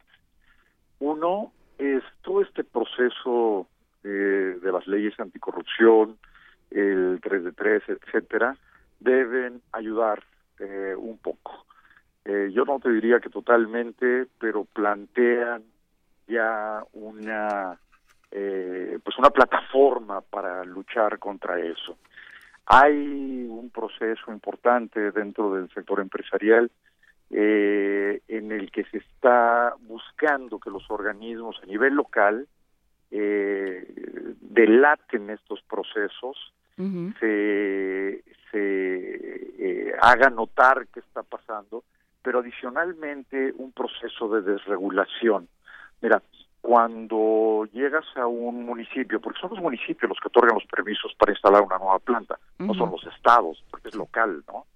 Entonces, cuando llegas allí y te dicen, pues sí, pero el permiso de uso de sueldo te cuesta tanto y el permiso de operación tanto y etcétera, es decir, entre más discrecionalidad haya, más corrupción hay.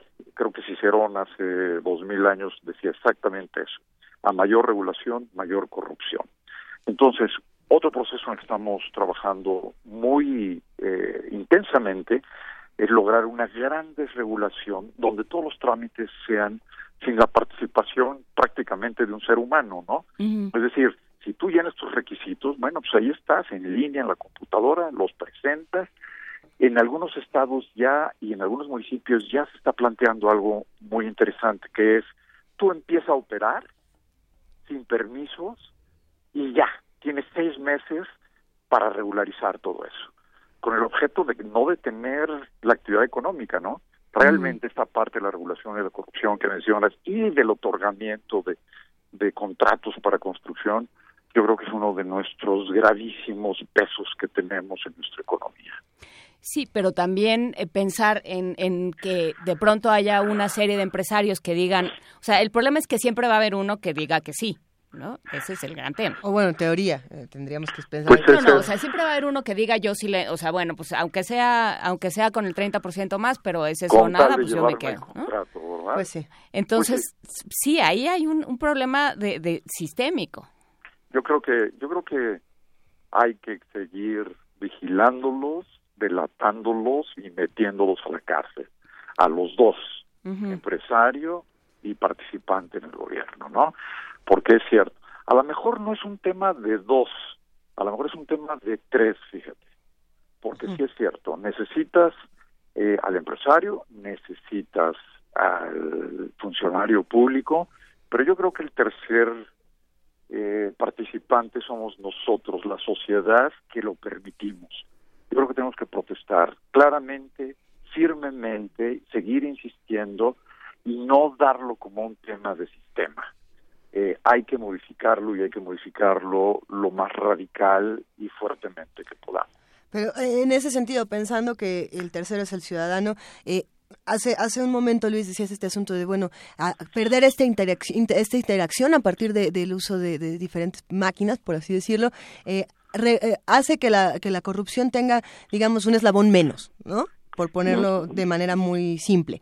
Sí. Pero, pero en ese sentido no se está no se estaría perdiendo un puente precisamente entre el, entre el empresario, el funcionario público y el ciudadano. Eh, Estamos tratando de cerrar estos puentes. Si solo lo pones para los trámites, es decir, si hay una lista de 10 trámites que tengo que llevar a cabo y me dicen, bueno, usted tiene que tener un extinguidor de tal tamaño y colgado en tal altura, etcétera.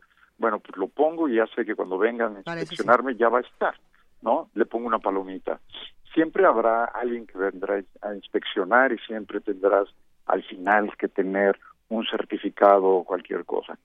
Entre menos tengamos que recurrir a la discrecionalidad, porque entonces llego a la ventanilla y me dice, oye, hasta para las actas de nacimiento, caray. Alguien está ahí siempre que te dice, oiga, pues por 10 pesos le ahorro dos horas de cola, ¿no? Eh, o cosas de este tipo. Ahora lo bueno, por ejemplo, es que ya las puedes imprimir en algunos estados en tu casa, ¿no? Y en otros casos ya te llega por correo. Aquí en el DF pues, te pides un acta de nacimiento, de matrimonio, lo que sea, y te llega por correo. Es una gran ventaja. Entonces, eh, tenemos eh, que ir avanzando en ese sentido. Pero digamos, ese es solo uno de los flancos. El otro es la impunidad. ¿No? Hay que acabar absolutamente con la impunidad y en eso estamos insistiendo muchísimo. Hay varios grupos, ONGs, que están luchando seriamente para, para reducir esta impunidad y, y, y, ver que haya eh, pues un mejor camino, ¿no? Pero no solamente es la corrupción, digamos. Yo creo que la parte de la inversión es muy importante, es la que realmente nos genera empleos. No hay manera de generar empleos si no hay inversión. Así que todos los elementos que podamos tener para inversión son importantes. Efectivamente, al final vamos a necesitar una nueva reforma fiscal para crecer, no para recaudar. Y desgraciadamente ha sido sobre todo recaudatorio la política fiscal, no una política de crecimiento, ni de generación de riqueza, ni de reducción de pobreza. Ha sido recaudatoria. Y desgraciadamente los recursos se han dirigido mucho más a gasto corriente y a muchos programas sociales que más bien tienen un tinte electoral que social, y el efecto, como hemos visto, es que ni la pobreza ni la desigualdad se ha reducido. Entonces hay que hacer toda una reforma hacendaria nueva. Ah, me temo que no la vamos a poder lograr en este sexenio. Quedan dos años con elecciones en el Estado de México y elecciones en el 18. Va a ser muy difícil que podamos modificar, sobre todo con la mayoría que tiene el gobierno en las cámaras, eh, el presupuesto, los programas. No, bueno, ¿quién le dice a Luis Miranda que se le acabó la chequera, por ejemplo? Imagínate, por ejemplo, ¿no? Exactamente. Sí, que hay, yo creo que, bueno, no, no es un cambio que vayamos a ver pronto, creo que eso es lo, eh, lo que hemos ido oyendo a lo largo de este año, que hemos tenido estas muy bonitas y siempre optimistas conversaciones. No es un cambio que vayamos a ver pronto, pero sí es un cambio que se tiene que dar desde todos los flancos. Cuando hablamos de empresarios, sobre todo en un ámbito, en un, en un medio como este, con las tendencias y con la con la carga ideológica que tiene, necesariamente nos remitimos a Abel Quesada, Necesariamente vamos a estos personajes voraces que pasan por encima de los trabajadores, que buscan primero un bienestar personal, un bienestar. Eh, hablamos casi siempre, cuando se habla de empresarios, se piensa en oligarquía, ¿no? Entonces, ¿qué es lo que está pasando? ¿En qué han fallado los empresarios mexicanos? Porque hablábamos con eh, con Enrique Cárdenas la semana pasada y decía, hubo un momento en que los empresarios mexicanos, en 1929 me parece, se juntaron y sacaron adelante este país. ¿Qué está pasando? ¿En qué momento perdimos esa solidaridad de los empresarios? Eh, yo creo que eh, ha habido muchos momentos en la historia, efectivamente. Creo que hay, estamos en una coyuntura que puede ser muy importante, muy interesante no todos los empresarios eh, son conscientes o eh, preocupados por la parte social y por la parte eh, de crecimiento y de bienestar. no todos, para nada. Hay algunos que solo están preocupados por los resultados del siguiente trimestre en su empresa y se acabó. Esos no son empresarios que requiramos y con los que podamos construir este país. Yo creo que el empresario, como, y creo que hay una corriente muy grande, muy importante en muchos de los organismos, donde se está planteando un empresariado que en realidad es prácticamente eh, un empresario social, un empresario que entiende e incorpora a sus trabajadores como prácticamente socios con los que comparte las ganancias. O sea, es un tema interesante, pero créeme que hay una preocupación y un, y un movimiento importante. De hecho, el presidente, el nuevo presidente del CCE, Juan Pablo Castañón, trae una idea muy en ese sentido y la ha estado transmitiendo. Eh, hay muy buenas respuestas en muchos, hay alguna indiferencia en otros, pero es un proceso de educación y además de entender que si no tenemos un mercado interno fuerte, buenos salarios, bueno, pues tampoco pueden existir las empresas, ¿no? Claro. Eh, como tú dices, es un proceso largo de educación, de entendimiento. Creo que hay una mucho mayor claridad de la importancia eh, del bienestar general, eh, porque lo va requiriendo además. No se puede mantener ni esta desigualdad que existe ni la pobreza que existe. Y aquellos empresarios que no lo entiendan, pues que dejen de ser empresarios, ¿no? Eh, tienen que cuidar de esta parte. La idea es construir un sistema entre la sociedad civil y estos organismos, eh, estas organizaciones de empresarios, que los vaya, que, los vaya dejando de lado, que no, que les vaya cerrando las posibilidades. Efectivamente, y creo que se va dando, ¿eh? Mira, por ejemplo, en la comunidad empresarial se sabe muy bien quién no hace, quién no funciona con reglas correctas, quién trata de hacer trampa, quién no trata bien a sus trabajadores, quién trata de evitar, quién recurre a contrabando, y sabes que se van aislando o los va marginando la misma comunidad. Es una sorpresa interesante, buena que yo he tenido, ¿no? Tengo casi nueve años eh, trabajando muy de cerca con los organismos empresariales, conociéndolos, y ha habido esta interesante experiencia, ¿no? De verlos, de conocerlos y, por supuesto, que, que, creo que hay de todo, pero yo creo que hay eh, una importante, yo te diría, eh, tendencia a este a esta comprensión y a este interés.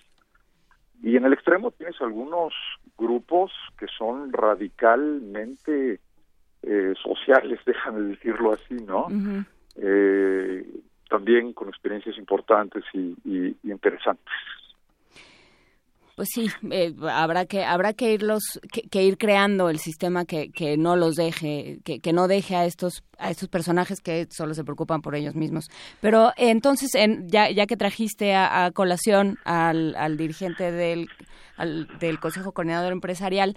¿Qué pasa con esta digresión, con, con este choque de, opiniones entre Coparmex y Consejo Coordinador Empresarial? ¿De dónde sale y, y por qué se da? Sí, cómo no. Mira, eh, en el pasado, cuando hay algún tema, eh, casi siempre eh, hay alguien o alguno de los organismos, son 12 los organismos que están en el Consejo Coordinador Empresarial.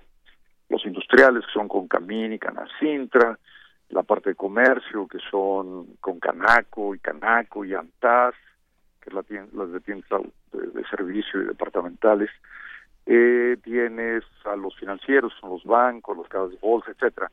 Todo todos los sectores están representados, todos se sientan en la misma mesa y normalmente las decisiones y los acuerdos son por consenso. A veces alguien difiere en algo eh, y entonces se abstiene de participar. Entonces no es algo nuevo, ha sucedido en el pasado. Eh, yo lo he visto en varias ocasiones. En esta ocasión, eh, Coparmex eh, se abstuvo, no quiso participar en este acuerdo, sacó una nueva propuesta ayer, eh, es muy similar, tiene algunos aspectos un poco más específicos eh, y bueno, están en su derecho. No quiere decir que se separen, no quiere decir que no esté, simplemente dijo, ¿saben qué? Está bien, pero yo voy con la mía. Y está bien. ¿Qué sucederá? Yo creo que hay que ver, y se está viendo, qué tipo de modificaciones, eh, acuerdos, adiciones debe llevar a cabo el, el, este acuerdo y el Consejo y el Gobierno para incorporar algunas. Eh, algo que sí se planteó y quedó muy claro desde el principio, y a lo mejor no se ha transmitido bien, es que este acuerdo no puede ser un acuerdo cerrado, en el sentido de que ya se escribió y ya son las Y ahí queda. No, ahí queda, no. Tiene que ser un acuerdo absolutamente vivo, porque además las circunstancias están cambiando diariamente. Claro.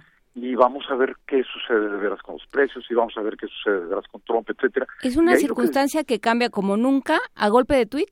Así es, es increíble, ¿no? Pero como nunca además, es cierto. Entonces, lo que tenemos que hacer es estar proponiendo nuevas medidas, modificándolas, quitando algunas si vemos que no tienen sentido o no funcionan, agregar otras. Quiere ser un acuerdo vivo en el que vayamos realmente logrando y otra parte muy importante, vigilando que los acuerdos de veras se cumplan, ¿no? Porque si no se quedan en el escrito y no van a tener ningún impacto. Así que en este sentido, además, creo que tenemos la posibilidad no solo de que Coparmex agregue o proponga cosas que se incorporen, sino cualquier otro organismo, ¿no? Eh, así que sí, así es, así va. Oye Luis, nos hacen algunas preguntas aquí en redes sociales. Por ahí nos, nos preguntan qué, qué pasa con la distribución de la ri- riqueza o cómo tendría que estar este asunto y cómo tendría que ser una reforma sendaria ya que lo estabas tocando hace un rato. Claro que sí. Eh, yo creo que ese es uno, eh, el, el principal reto, yo diría, el principal objetivo de toda la producción y de toda la creación de valor, que se reparta de la mejor manera. La mejor manera de hacerlo, yo diría, son dos cosas. Una, crear mucho más eh, empleo, pero mucho más del que existe hoy. Hoy tenemos a 12 millones de personas que no están eh, teniendo un trabajo de, ni de tiempo completo ni bien remunerado. Y estamos Al- formando a 12 muchas más. millones. Y cada mes se incorporan 80 mil jóvenes o 100 mil jóvenes adicionales. ¿no? Entonces tenemos un reto enorme.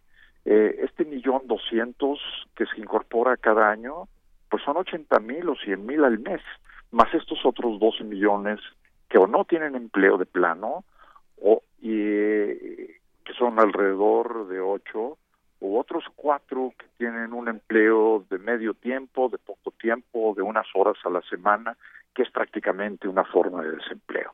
Entonces el reto es crear mucho más empleo. Y la única manera de crearlo es con inversión. Y ahí necesitamos la inversión pública y la inversión privada, las dos juntas. Y en la privada, pues también, por supuesto, la extranjera, no importa de dónde venga. Eh, de una parte. De otra parte, es fundamental cuidar la inflación.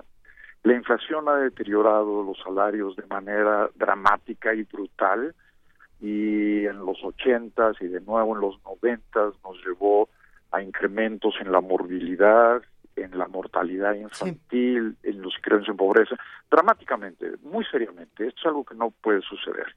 De ahí la enorme importancia de cuidar la inflación. El principal, la gasolina va a tener algún impacto, pero mira, nada más para tenernos una idea, del incremento del precio de la gasolina, lo podemos dividir en dos. Lo que sucede realmente por el incremento del precio del petróleo y la gasolina en el exterior, pues es un bien, un commodity, como se llaman, que es como, como el oro, el plata, etcétera, que se ven en los mercados internacionales, eso no tiene remedio, es un precio internacional, ahí está. Más o menos la mitad del incremento viene de ahí, pero la otra mitad viene de la devaluación porque como importamos tanta gasolina y con un precio con un peso mucho más devaluado, pues suben los precios aquí. Cada vez que compramos algo con un dólar tenemos que pagar más pesos. Entonces, ahí el tema es cuidar que no se nos devalúe más la moneda y para eso, en particular, tenemos que ver que el gobierno no se siga endeudando. La deuda del gobierno ha sido el principal factor de nuestra devaluación por la forma en que se pidió prestado. porque hay mucho mucha deuda en manos de extranjeros y cuando ven un problema de expectativas de evaluación se nos salen y eso nos mueve el tipo de cambio. Entonces, eh, inflación, empleo y por supuesto ver que podamos ir subiendo de la mejor manera con productividad, pero además sin duda con eh, esfuerzos importantes a ir incrementando eh, sí el salario mínimo, pero sobre todo el resto de los salarios. Y en este sentido, en el asunto de creación de empleos, también entramos las universidades, porque, porque bueno, ¿a quién estamos formando? ¿Para qué? ¿Cómo? ¿No? No, no necesariamente las universidades, pero sí una serie de instituciones de educación superior. Eh, buena parte de lo que se discutió cuando se discutió Ford eh, la semana pasada en medios internacionales se decía también, bueno, es que se necesitan otro tipo de obreros, se necesita otra otro tipo de, calificas, de calificación y de posibilidad de seguir aprendiendo, que eso es algo que dice eh, la OCDE, un alguien, por ejemplo, una persona que lee, una persona que es capaz de acceder a muchos textos y de extraer significado de muchos textos, es alguien que es capaz de seguirse capacitando el resto de su vida. ¿no? De ahí nuestra nuestra necedad con andar recomendando libros, ¿no? Pero, pero entonces, ¿qué, nos toca? ¿Qué cae del lado del, de, de la academia? Yo creo, que, yo creo que aquí hay dos cosas muy importantes. Uno, necesitamos mucho más técnicos que profesionistas en algunos campos. Por ejemplo, abogados, tenemos muchísimos, eh, por dar un ejemplo, ¿no? Eh, pero técnicos no tenemos. Hay escasez de técnicos y técnicos calificados. Ingenieros, sí también, pero no solamente ingenieros, digamos. Por eso es tan importante esto que se conoce como la formación dual, en la que, en dos sentidos. Una, entras a la universidad y en los primeros dos años, dos años y medio o tres años, tienes una capacitación de técnico especializado muy buena. Si quieres continuar con la licenciatura, continúas. Pero lo que vemos hoy, por ejemplo, en los rangos de los sueldos, es que los técnicos especializados eh, tienen sueldos mejores que muchos profesionistas, pero bastante superiores, ¿no? Tenemos que acoplar nuestra enseñanza a las necesidades de la economía y de la producción. Es decir, no podemos en México seguir aislados de, por ejemplo, la cuarta revolución industrial, ¿no? Es decir, toda esta parte de tecnología y es fundamental lo que se llama el Internet de las cosas, lo que es el 5G, etcétera, etcétera. Entonces, el, el reto enorme es sí modificar rápidamente, adaptar rápidamente nuestros programas académicos que por su naturaleza son extremadamente conservadores y se nos van quedando atrás lo que está sucediendo, ¿no?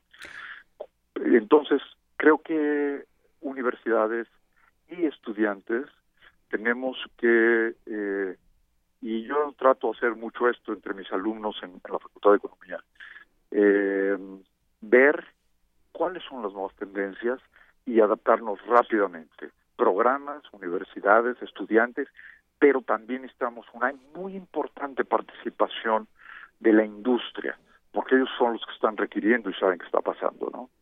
Por supuesto, y esa parte también nos corresponde, cae del lado de la, de la academia, cae del lado del, del sistema educativo, decir, por un lado, no todo el mundo tiene que ser licenciado, ¿no? Así es por un, este no no no hay nada porque claro lo que hay es una concepción eh, una asociación de, eh, de la valía de, de la, la, meritocracia relacionada necesariamente con ciertas carreras.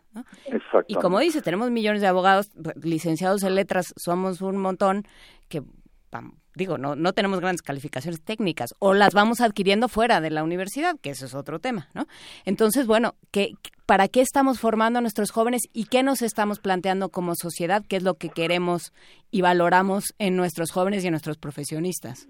Exactamente. Mira, cuando vemos, cuando vemos, por ejemplo, fenómenos extraordinariamente interesantes en educación, como ha sido Corea, eh, Singapur, los asiáticos en general, pero también los europeos, ¿no?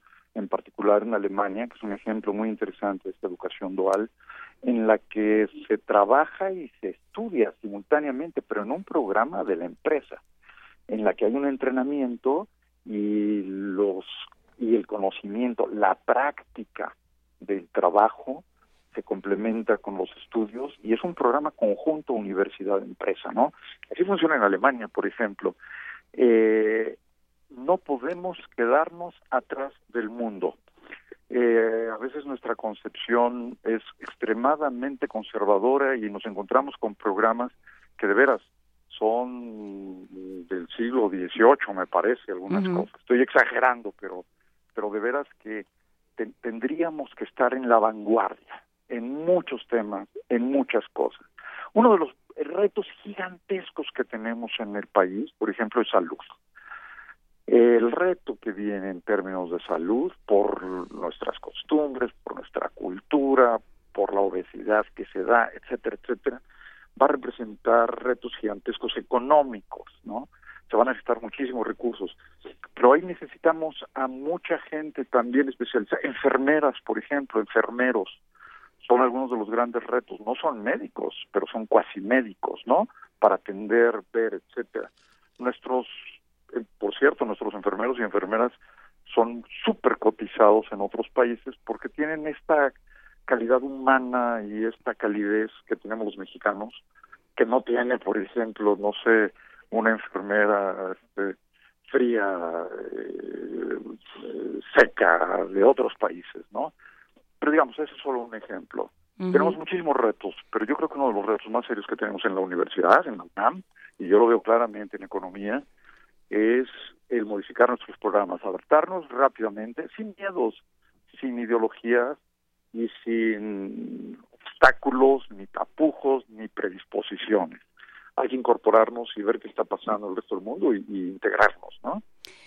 Pues muchísimas gracias, Luis Fonserrada. Sabemos que, que, te saliste de una conferencia para atendernos y que estás en un pasillo este, hablando solo. para que quienes nos estén oyendo, Luis Fonserrada no ha enloquecido, no está hablando solo en un pasillo, está hablando con el público de primer movimiento. Nosotros te escuchamos con mucho cariño, Luis. Y te lo agradecemos mucho. Yo a ustedes con mucho gusto y me encantó estar con ustedes. Un abrazo, espero que no sea la última vez. Muchas gracias. Claro que no, hasta luego. Y ahora nos vamos con música. A ver. Que no, que con una nota. Que con nota. No, sí nos vamos con música. A ver, les voy a contar. ¿Ustedes saben quién es Wanda Jackson? ¿No?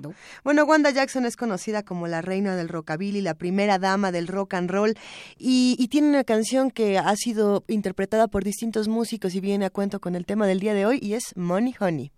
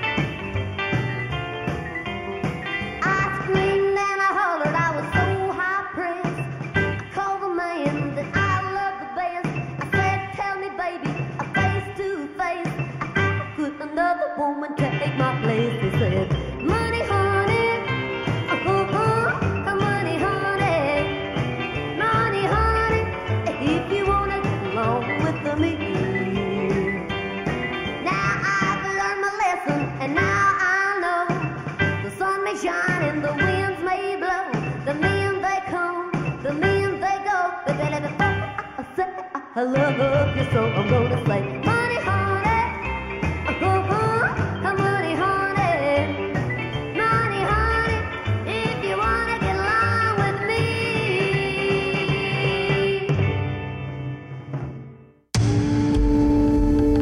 movimiento.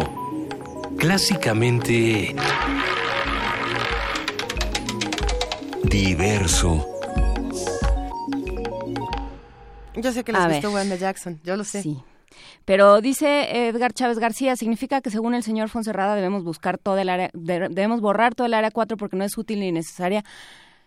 Justamente creo que No, no dijo, eso. todo lo contrario, pero no todas las personas están de las humanidades para ser plenamente humanos. Por supuesto que sí, y por supuesto que, eh, no sé si te diste cuenta, Edgar Chávez García, si escuchaste completo, que lo que decíamos era justamente una persona que lee, una persona que lee lo que sea y que es capaz de acceder a diferentes tipos de textos y de extraer significado de diferentes tipos de textos.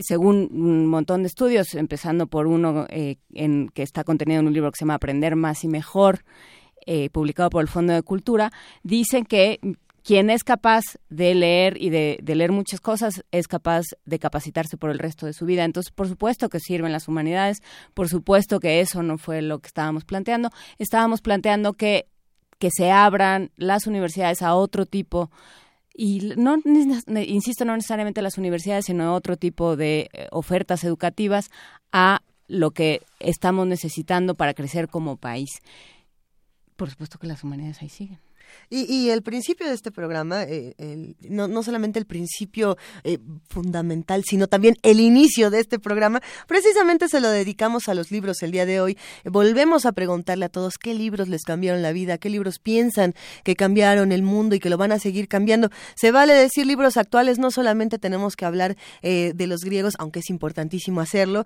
eh, y por supuesto que seguimos hablando de lo que va a pasar con Danza UNAM. Esta es la otra pregunta que hemos recibido muchísimo en redes sociales. ¿Qué va a pasar ahora que, que se va Angélica Clem? Pues, pues van a pasar muchas cosas. Vamos a discutirlas.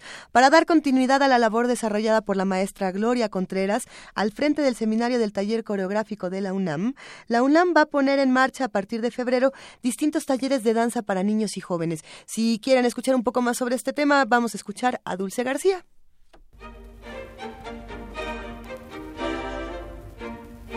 Referente de la danza contemporánea, Gloria Contreras se destacó por llevar el arte dancístico a múltiples escenarios y ponerlo al alcance del público en general con el seminario del taller coreográfico universitario, inaugurado en 1970. Para dar continuidad con la valiosa labor de la maestra Contreras, a partir de febrero la Universidad Nacional Autónoma de México pondrá en marcha en las instalaciones del Centro Cultural Universitario diversos talleres de danza para niños y jóvenes.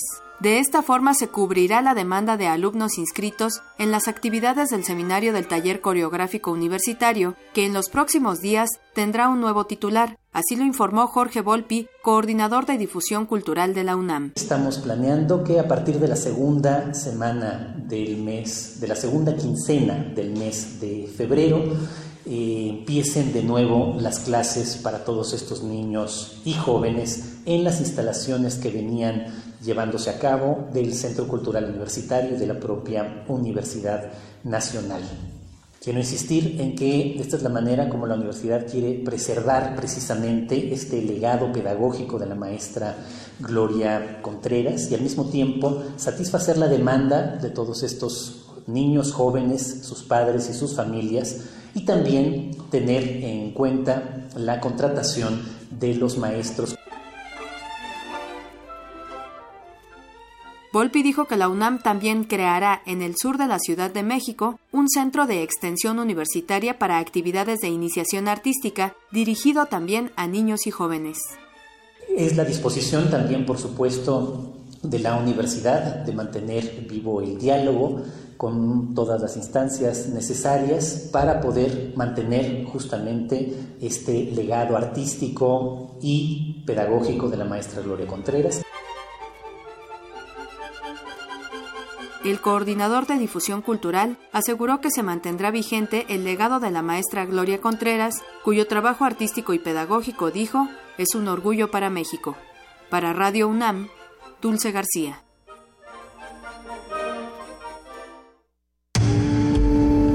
Primer movimiento. Clásicamente Universitario.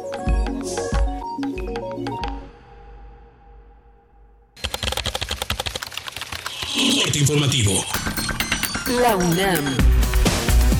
El rector de la UNAM, Enrique Graue, designó a Ramón Peralta como director del Centro de Estudios Mexicanos en Francia. René Cesteña Álvarez ocupará la Secretaría Académica de la misma entidad un equipo de alumnos de la Facultad de Estudios Superiores Aragón obtuvo el primer lugar del Rally Latinoamericano de Innovación 2016, al que convocaron el Centro de Innovación en Ingeniería de Uruguay, el Consejo Federal de Decanos de Ingeniería de Argentina y la Asociación Nacional de Facultades y Escuelas de Ingeniería de México. El certamen se efectuó en 83 sedes universitarias de la región, 44 en Argentina y las restantes 39 en distintos países de América Latina como Uruguay, México, El Salvador, Ecuador, Nicaragua y Colombia. Nacional. Las jóvenes mexicanas tienen casi cuatro veces más probabilidades de ser ninis comparadas con la situación de los varones. Actualmente 35% de las mujeres entre 15 y 29 años tienen esa condición, mientras que casi 60% de las que trabajan lo hacen en empleos informales, advirtió la Organización para la Cooperación y el Desarrollo Económicos. La Asamblea Constituyente de la Ciudad de México avaló el matrimonio igualitario. Habla Lolquín Castañeda, diputada del PRD. Este matrimonio civil no afecta los derechos de, de, terceras personas ni vulnera el bien superior de las niñas y los niños. Por el contrario, fortalece todo el vínculo social, fortalece los derechos humanos, el respeto, la igualdad y la dignidad. Los proyectos científicos avalados por el Consejo Nacional de Ciencia y Tecnología CONACIT bajaron de 481 a 32 en la presente administración federal. Internacional. El presidente de Nicaragua, Daniel Ortega, fue investido como mandatario de su país por cuarta ocasión. Con ese juramento que hemos hecho hoy, ratificamos el compromiso de seguir trabajando en unidad con todas las fuerzas económicas, sociales, y políticas de nuestro país.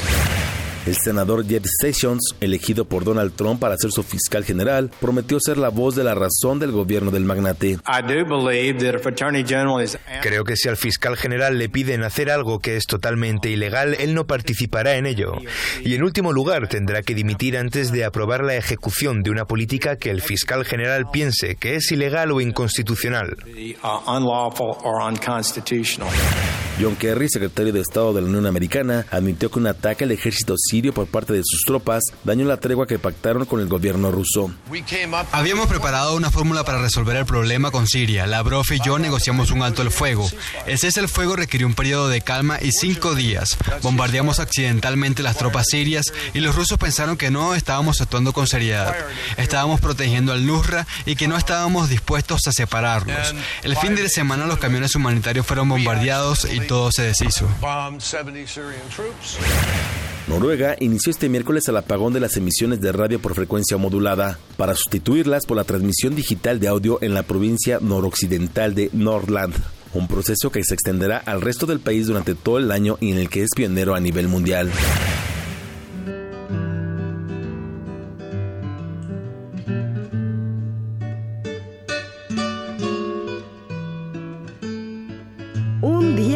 Hoy.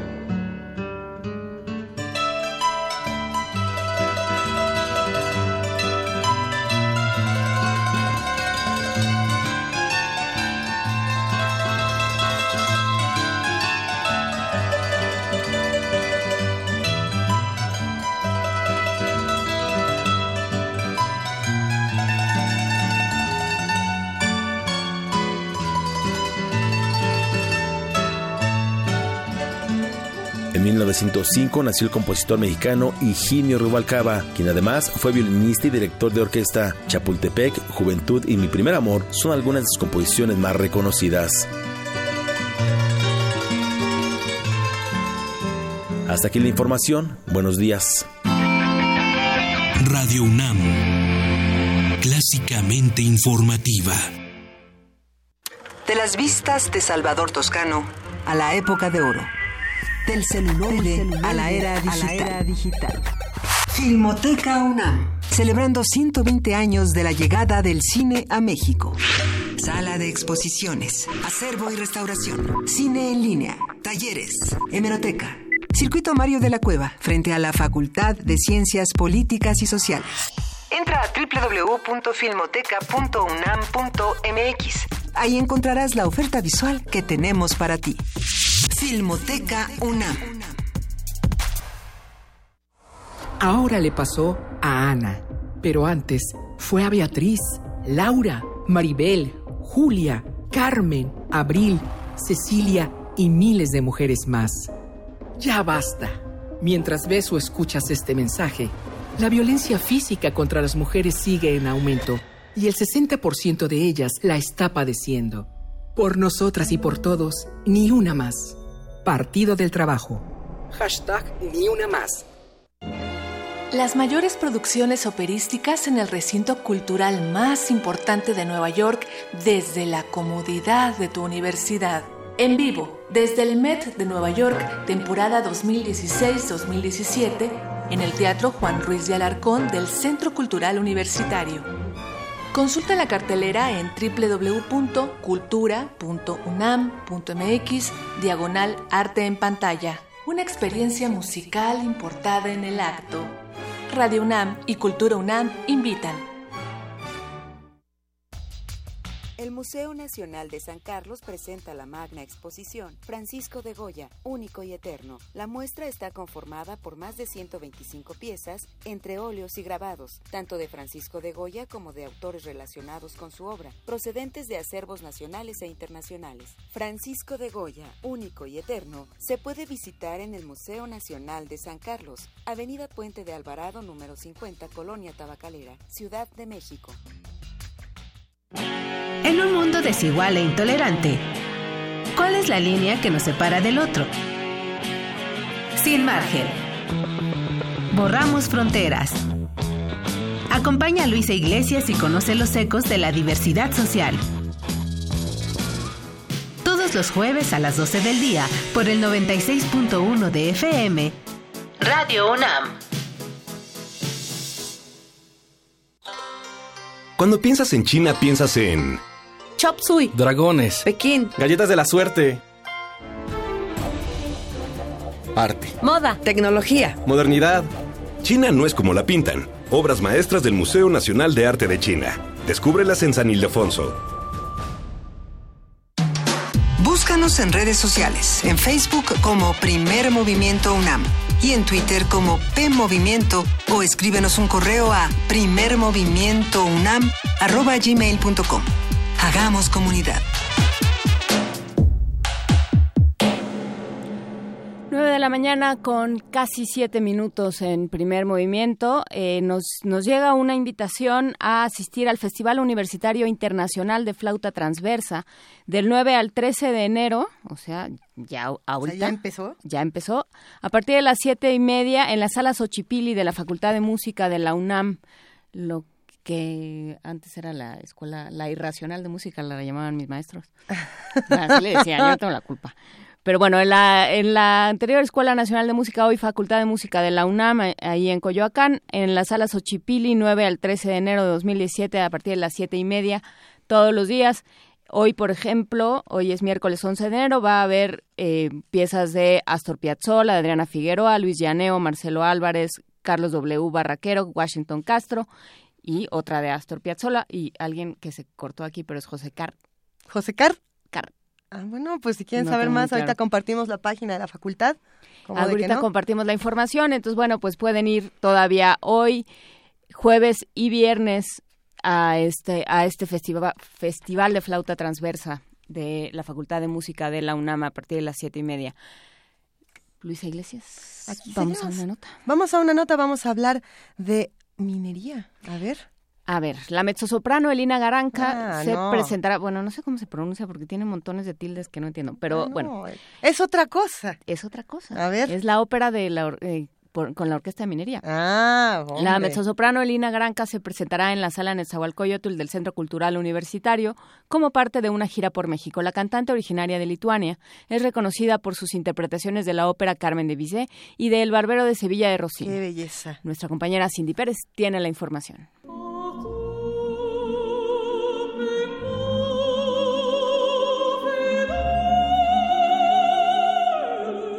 Elina Garancha, la cantante con más proyección en la escena internacional en la ópera, se encuentra en nuestro país para iniciar una gira que la llevará a Torreón, Álamo Sonora, León, Guanajuato y la Ciudad de México. La mezzosoprano se presenta el día de hoy en la sala Nezahualcóyotl, acompañada por la Orquesta Sinfónica de Minería de la UNAM, bajo la dirección del estadounidense Constantin Orbelian. La cantante dijo estar emocionada de visitar México y se comprometió a entregar lo mejor de su voz. Una carrera de una cantante siempre son etapas, etapas de música que uno canta. Yo tengo la suerte que mi voz todavía no ha llegado a su último punto. Um, cantado hasta ahora, cantado todo desde barroco, Mozart, del canto y algo más dramático. Ahora empieza um, los próximos 10 años de verdad con la música más dramática de Verdi, de, de Mascagni y Verismo. Garancha, originaria de Lituania, es reconocida mundialmente por sus interpretaciones de la ópera Carmen de Bizet y del Barbero de Sevilla de Rossini. Cantará piezas de Mijail Glinka. Es una cosa muy importante para mí entrando en escenario es creer de lo que quiero presentar. Y ciertas obras me no, no, me sembren ya, sí, a gusto también, pero no, no las defiendo bien, porque crecido más tengo más que decir. ¿Verdad? Es un, un cambio de, de faj, pero eso no pasa en una noche. Y es también una cosa de, de, capacidad técnica que necesites traducir, necesites sí empezar poco a poco a ver qué tal. La cantante será reconocida con la medalla del Festival Alfonso Ortiz Tirado el próximo 20 de enero en Álamo, Sonora. Para Radio UNAM, Cindy Pérez Ramírez.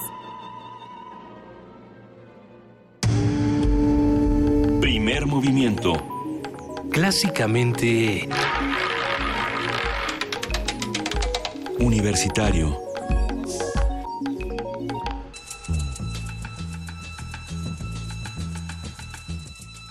Es hora de poesía necesaria.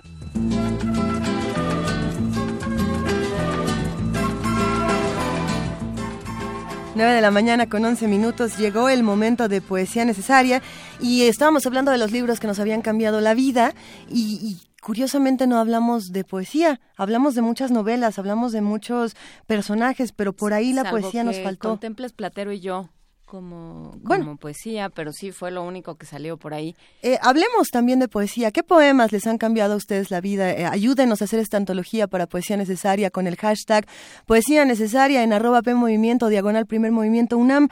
Eh, Personalmente a mí mm, el momento de los contemporáneos y los estridentistas en, en nuestro país eh, me parece fundamental para entender por qué la poesía contemporánea, la poesía de nuestros tiempos es como es. Me encantaba todo este pleito entre Gorostiza y Manuel Maplesarse. Eh, Creo que hemos leído mucho de Gorostiza y no hemos leído tanto a Maplesarse aquí en Poesía Necesaria, que era el loco, ¿no? El, el viva, el, el mole de guajolote. El... El amor y la vida son, son hoy sindicalistas. Exactamente. Y, y es un, un personaje que, desde mi punto de vista, empezó a experimentar con el lenguaje de una manera muy diferente a la que se hacía en, en México a, principios del siglo XX. Hay un poema que a mí me gusta mucho que se llama Tras los últimos adioses, tras los adioses últimos. Y, y viene a cuento porque creo que a muchos nos cuesta trabajo esto de las despedidas. Entonces, ¿por qué no? ¿Por qué no leerlo esta mañana? Tardes alcanforadas en vidrieras de enfermo, tras los adioses últimos de las locomotoras y en las palpitaciones cardíacas del pañuelo, hay un desgarramiento de frases espasmódicas. El ascensor eléctrico y un piano intermitente complican el sistema de la casa de apartmentes y en el grito morado de los últimos trenes intuyo la distancia.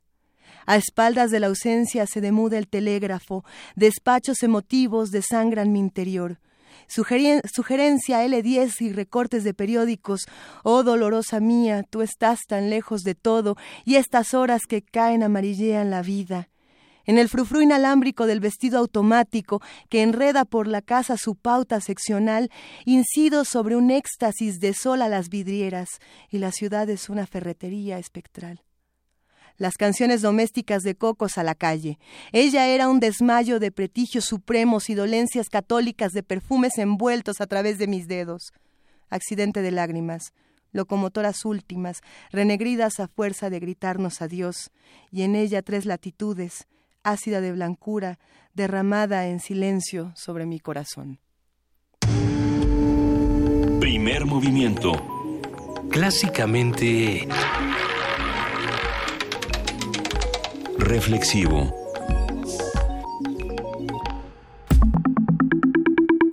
La mesa del día. A 20 días de que termine el plazo para que la Asamblea Constituyente apruebe los 76 artículos de la Constitución de la Ciudad de México, el gobierno capitalino decidió realizar un encuentro internacional sobre la Carta Magna Capitalina, en el que se compartirán puntos de vista y experiencias en la materia con diputados constituyentes, expertos en política y otros especialistas. De acuerdo con el presidente de la mesa directiva de la Asamblea Constituyente, Alejandro Encinas, el encuentro llega en el momento preciso de la discusión y podrá estimular el análisis de temas que están en la agenda internacional. Por otra parte, con 66 votos a favor y 8 en contra, el Pleno de la Asamblea Constituyente aprobó, después de seis horas, el artículo 15, que permitirá a los comerciantes ambulantes ejercer su actividad en zonas de comercio especiales. Se garantiza así el comercio y el establecimiento de locales con condiciones sanitarias y seguridad jurídica. Asimismo, con 68 votos a favor y 11 en contra, los diputados de la Asamblea Constituyente elevaron a rango constitucional el reconocimiento del matrimonio igualitario, con lo que se reconocen las uniones civiles de personas sin su preferencia sexual o, su sexo. Eh, eh, punto. Eh, tendremos una conversación sobre los trabajos de la Asamblea, los acuerdos a los que están llegando, lo que sí están logrando y lo que no, con el doctor Alejandro Chanona Burguete, profesor titular de tiempo completo en el Centro de Relaciones Internacionales de la Facultad de Ciencias Políticas y Sociales de la UNAM y diputado constituyente. doctor Alejandro Chanona, muchísimas gracias por estar con nosotros esta mañana. Mm, hola, Luisa o Juana Inés? Juana Inés en este caso. y aquí está Luisa también. Y Luisa, que de las dos. Buenos días a ustedes y a nuestro universitario auditorio para platicar hasta hasta donde vamos sobre la sobre los avances de la Asamblea Constituyente. Quizás acotar que también por 77 votos y, si mal no recuerdo, uno en contra, se aprobó los usos medicinales de la cannabis en la Carta de Derechos para redondear los que, de acuerdos que venían marcando este Juan Inés. Pues eh, sí, por supuesto, la cannabis, la, el, derecho a, ¿cómo es? La, a decidir el momento de la muerte, ¿cómo se llama? Sí, la eutanasia. la eutanasia. la eutanasia sobre la base de un, de un denominado muerte digna. Muerte digna. El derecho a la muerte digna, que es un punto intermedio, en mi opinión, básicamente entre entre la voluntad anticipada que ya está en la ley y la prohibición original que hay en la Constitución de la eutanasia.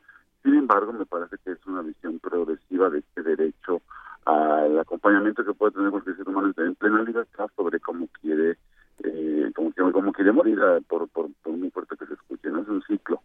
Y en ese sentido, bueno, este, comentar un poquito, hoy va a haber un evento efectivamente en minería entre la organizada por la CEPAL y la Oficina de Asuntos Internacionales de la Ciudad de México, convocada entre otros por el presidente Cuauhtémoc Cárdenas, el jefe de la Ciudad de México, y, le, y, y la CEPAL con su titular está eh, la, la maestra Bárcena, eh, y vamos a hacer, un balance, pero en relación a la propia dinámica de, la constituyente, da la impresión que vamos lentos, porque han sido, han sido debates extraordinarios, muchos muy complejos, por las visiones ideológicas, hay que decirlo con mucha franqueza, pero también por una serie de, yo diría, eh, complejidades que requiere cada paso, porque estamos tejiendo eh, la, la, la, Constitución sobre la base de un principio fundamental, que es el de la progresividad. No lo podrías hacer de otra manera.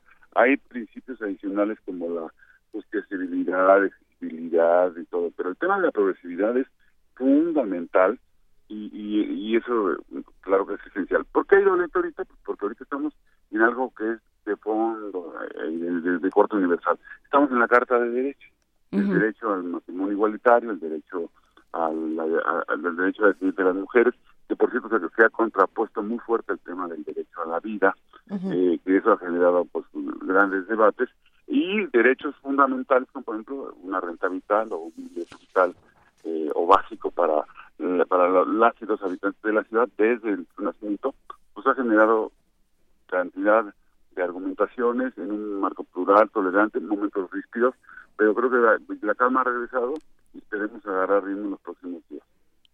Eh, pensando eh, en la discusión del derecho a la vida, el derecho de las mujeres a, decidir eh, abortar o no hacerlo, ¿qué, qué, controversia es la que se ha despertado en la Asamblea Constituyente, Alejandro Chanona? Es que, a ver, es un tema que no hemos podido comentar con, con a fondo, quizás no, no comentar, eh, explicar la naturaleza histórica de la evolución de la idea del derecho a la vida en México. Eh, la Corte ha tratado de, de, dar un marco jurídico y darle certeza jurídica, pero ha sido tan ambiguo que en varios estados de la República sus constituciones contemplan el derecho a la vida, que se ha traducido desafortunadamente en la penalización de la interrupción del embarazo. Así de simple, para ponerlo franco. Entonces, si, el futuro de la idea del derecho a la, vida en una sociedad donde hay exclusión, violencia familiar, violencia contra la mujer, eh, entre otros, pues la, práctica social y la, la, búsqueda de la libertad y los derechos fundamentales de las los ciudadanos de la ciudad hacen prevalecer la idea del derecho de la mujer a decidir sobre la idea del derecho a la vida como una futura penalización de, la interacción del embarazo para ser muy muy meridianos. Entonces eso ha generado un debate tremendo.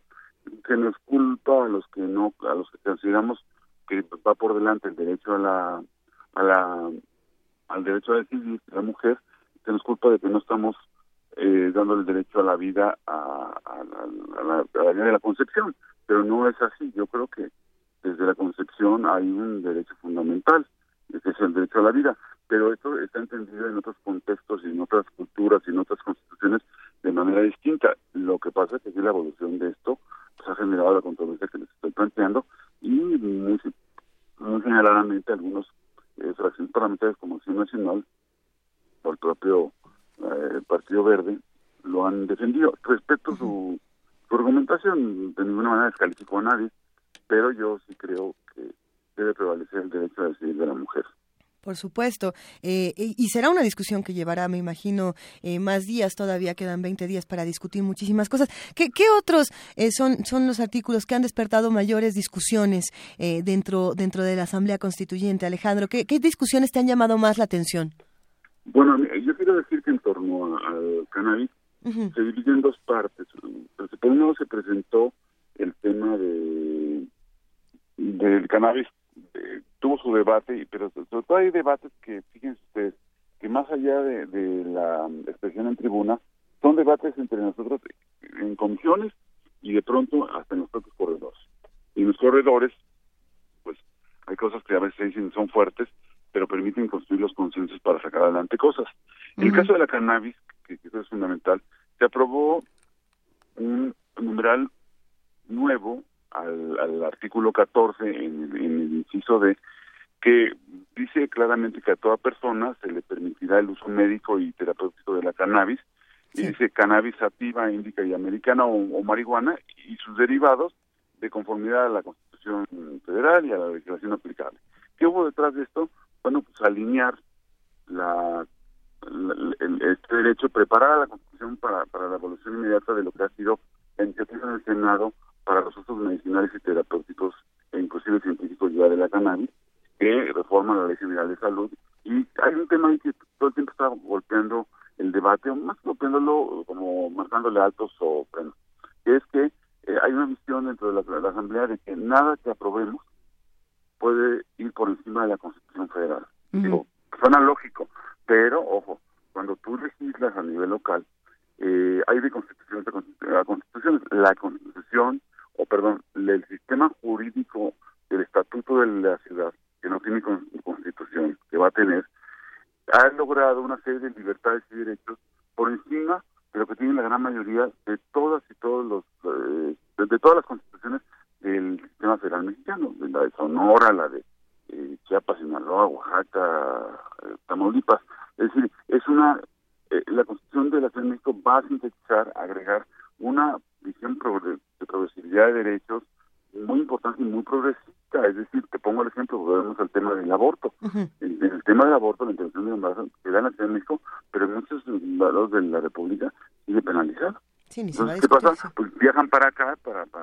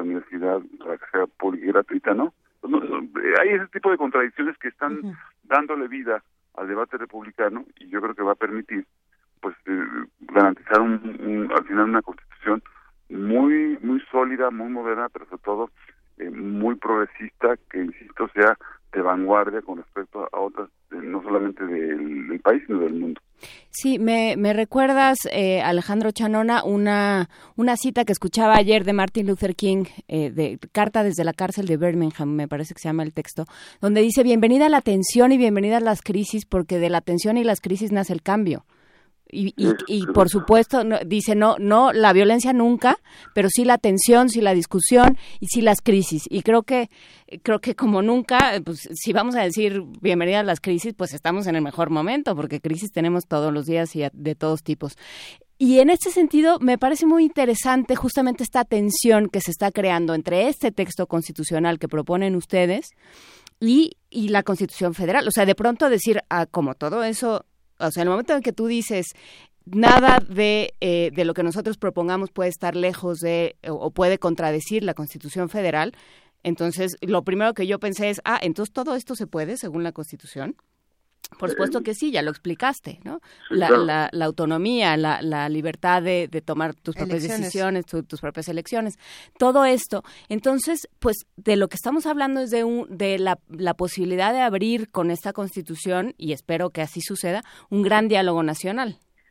Eh, yo creo que sí, mira, voy a hacer un comentario a, a, a personal, pero parecería ser que la, el alcance de la mm, constitución al final del día va a tener repercusiones nacionales, porque va a ser una constitución de tan de tal avanzada, con tal visión vanguardista, de tal progresividad y progresista, que pues mm, va a generar que haya réplicas en otros lados. Es decir, eh, yo no estoy diciendo que vaya más, que se convierta en un cúmulo de, de acciones de inconstitucionalidad, porque al final te digan, pues, todos se lo, te lo van a tumbar porque porque está en contra de la o contraviene a, la Carta Magna Federal. Lo que estoy diciendo es que su diseño eh, tiene eh, esta visión de ir más allá en criterios que están basados en la Suprema Corte de Justicia, en casuística, eh, donde lo estamos incorporando. nosotros no estamos partiendo sino de protocolos científicos, fallos de la Corte, libertades que llegan por la vía práctica se han asumido en códigos locales. Es decir, se está armando de tal manera que, colme principios universales que están en otras constituciones, en, su carta, en sus cartas de derechos y en sus y en las eh, sistema de Naciones Unidas. Es decir, no aquí aquí no hay ocurrencias, son base de luchas políticas, luchas sociales y, de una historia de una ciudad que, que ha logrado mucho más que otras ciudades y que no va a permitir retrocesos, punto. No va a haber, no, no podemos permitir que haya eh, una, una visión en vez de progresiva regresiva. Y eso está en tensión y yo espero que en cuanto se vayan calmando las aguas, la vayamos agarrando un ritmo donde yo creo que las y los 100 constituyentes están comprometidos con la ciudad. No puedo calificar a uno solo. Que hay unos de una visión más conservadora que otros, sí. Que hay una división, pues, lo digo en términos casi de la visión francesa de izquierdas y derechas, pues sí, estamos confrontándonos. Pero bienvenido sea también, o sea, si no, eh, así es este país. así es, y yo creo que pues estamos convirtiéndonos en un ejemplo a seguir y, y, tenemos la visión de que no debemos limitar, eh, debemos llevarlo a la maximización de los derechos, debe haber también reglas del juego, eh, se está tratando de, tú marcabas el tema de los trabajadores no salariados, hay que darles cobertura universal en todos los sentidos y darles la oportunidad de lo que son trabajadores honestos, trabajadoras honestas, que quieren tener un modo de vida eh, digno, porque hay un hay un tema fundamental y hay un el primer principio o primer derecho contra el derecho a la vida digna y ahí vienen temas como el derecho a la al derecho a la a la sexualidad y otros tantos que se han desglosado muy bien en la Constitución. A ver, tenemos algunas preguntas, Alejandro, que nos hacen desde redes sociales y que se han discutido en los últimos días también eh, en, Twitter, en Facebook y demás. Y por ahí dicen, a ver, si, si solamente se han aprobado 16 de los 76 artículos y el plazo vence el 31 de enero, ¿vamos en tiempo? ¿Van a necesitar más tiempo? ¿Qué, qué tan atraso adelante van en esta discusión? anoche anoche aprobamos el 18. Es un tema extraordinariamente importante sobre derechos de los animales, ¿no? Por el derecho de los animales. vamos en el 18. Eh, hoy vamos a una reunión a las 6 de la tarde en la, junta, en la mesa de consulta donde están coordinadores parlamentarios y mesa directiva y vamos a tratar de, de, valorar qué método nos puede permitir agilizar porque efectivamente están alargando mucho las sesiones. Ayer estuvimos desde las 10 de la mañana hasta las 9 de la noche y vamos vamos a un ritmo, hay que reconocerlo, eh, un ritmo que no garantizaría cómo va pues, llegar a, los 76 más los transitorios, que los de vista son más sencillos, pero no menos eh, importantes. Entonces yo creo que vamos a tener que salir con una metodología que permita garantizar cumplir en tiempo y forma, pero sí hay, tiene razón en los tweets de que pues necesitamos un ritmo más ágil. Eh, bueno, o habrá que ver si realmente ese plazo eh, tiene sentido. O sea, porque lo que sí no queremos o lo que sí no querríamos es separar a una discusión que está dando resultados porque o, o, que se que se agilizara porque porque se nos viene el tiempo encima como mexicanos que somos también. Mira, yo yo yo sé que el, decreto, el decreto que dio origen a la Asamblea Constituyente, que marcó los tiempos, eh, ahorita en términos de legales en términos de jurídicos, no nos no nos permite decir, oh no, pues mira, si no acabamos el 31 de enero, vámonos al 31 de mayo, ¿no? O al o de abril, pues entonces tendría que pasar algo, pero pero yo prefiero ahorita apostarle, lo digo sinceramente, a que como, porque participé mucho en dos comisiones en particular, todos nos dividimos por comisiones, estuve muy metido en la de Poder Judicial y Seguridad Ciudadana, me metí mucho en el de, de Ciudadanía, régimen de régimen democrático y de organismos autónomos. Y te puedo decir que hay, hay dictámenes muy consensados, pasaron algunos hasta por unanimidad, segmentos completos. Lo que tendríamos que hacer nosotros ahora, en, en las próximas horas, es una metodología que permita no maximizar las coincidencias que ya están en los dictámenes, que son los que entran con artículo por artículo, y reducir las reservas. En las reservas hay como el ánimo de todo el mundo dejar su huella y y contribuir con una visión valiosa, porque todas las son muy inteligentes.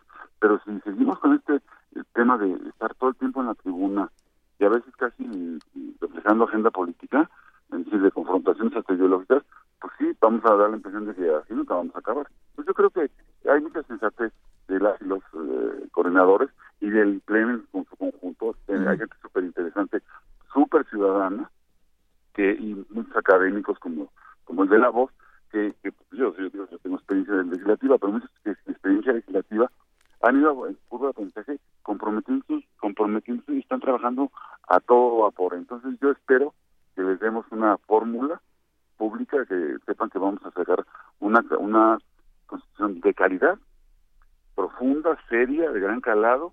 No, no se trata de hacerla con prisa, pero sí tenemos un plazo, que está marcado por, por, por el decreto constitucional. A ver, y, aquí hay más preguntas. Por ejemplo, Nemo Quebec, que desde hace rato quiere sumarse también a la, charla, eh, nos pide que por favor compartamos algún espacio donde se esté, eh, digamos, recopilando todo lo que se ha discutido en la Asamblea Constituyente y todo lo que ya se ha decidido y lo que falte por decidir. ¿Hay algún portal de Internet, algún lugar donde podamos consultar todo esto, Alejandro? Bueno, está, está el portal, el portal de la Asamblea Constituyente. Entonces, lo, lo, lo abres fácilmente. Segundo, en vivo todos los días, en, puedes abrir las sesiones en vivo, que es la de este, www. Eh, es canal de congreso.gov y te aparece te aparece ahí la ventanita en vivo Asamblea Constituyente creo que vale la pena que la veas se ha tratado de buscar la idea del Parlamento abierto al máximo y en stream no sé qué otra dirección pero déjame checarte te mando a la brevedad algún otro link sobre para que puedas vincularte. Estar viendo cada cada artículo que se aprueba y, y, se reservó algo para que la gente esté informada porque el tema de la información ha sido muy complicado para transmitir. Lo valioso que puede ser esto para la vida de las los habitantes de la ciudad. Sí, por supuesto que a todos nos interesa saber cómo se llevan estas discusiones y quiénes son los que los que opinan, los que discuten. Eh, por aquí también Rafa Olmedo nos plantea algo interesante y, y, a lo que podemos sumarle su comentario. Él dice eh, si la Constitución va también porque porque hay dos diputados electos que ya renunciaron y a esto se suman, por ejemplo, el día de ayer, si no me equivoco, Fabricio Mejía Madrid también renunció. Eh, por ahí también Mardonio Carballo renunció y son varios personajes los que han decidido salirse de la Asamblea Constituyente ¿Por qué, ¿Por qué ha ocurrido todo esto, Alejandro Chanoni? Fíjate que ahí está muy relacionado este, eh, a la dinámica de esa comisión tan importante sobre varios originarios y pueblos indígenas. Mardonio lanzó una carta pública, lo que digo no es incidencia, donde sintió, sintió discriminación, sintió que sus colegas dentro de la comisión no fueron sensibles y y usó una metáfora muy compleja. Dice, dejé de ser sujeto de, sujeto activo de la comisión y me convertí en objeto de estudio. ¿Y qué, significa esto? Eh, eh, la dinámica de, de, de la vida parlamentaria es muy complicada y en curva de aprendizaje para muchos que son ciudadanos que llegan por primera vez a, enfrentarse a un reglamento interior donde la técnica legislativa eh, marca en qué momento puedes hablar, cómo puedes pedir una moción, en qué momento ilustras, en qué momento hay una opción personal, en qué momento puedes votar las cosas de una u otra manera y, y, en qué momento puedes este, participar plenamente. No es de que levantas la mano y te dan la palabra. Es toda una técnica y eso es agobiante. Luego, al interior de las comisiones había un método de votación de 50 más 1, en el pleno es de, dos tercios, es decir, calificado.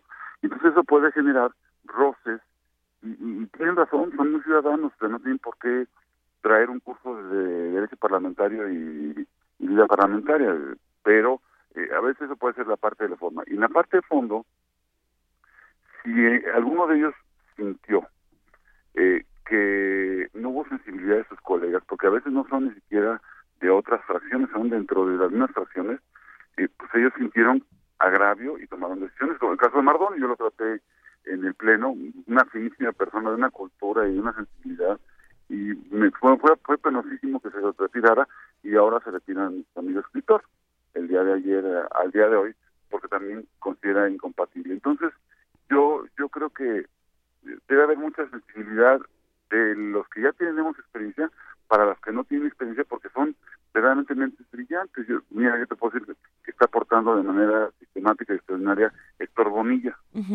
¿no? O conozco gente que nunca había habido, tenido vida parlamentaria, que son auténticos líderes de barrios, de causas, de ONGs, de la sociedad, civil, que sí se adaptaron.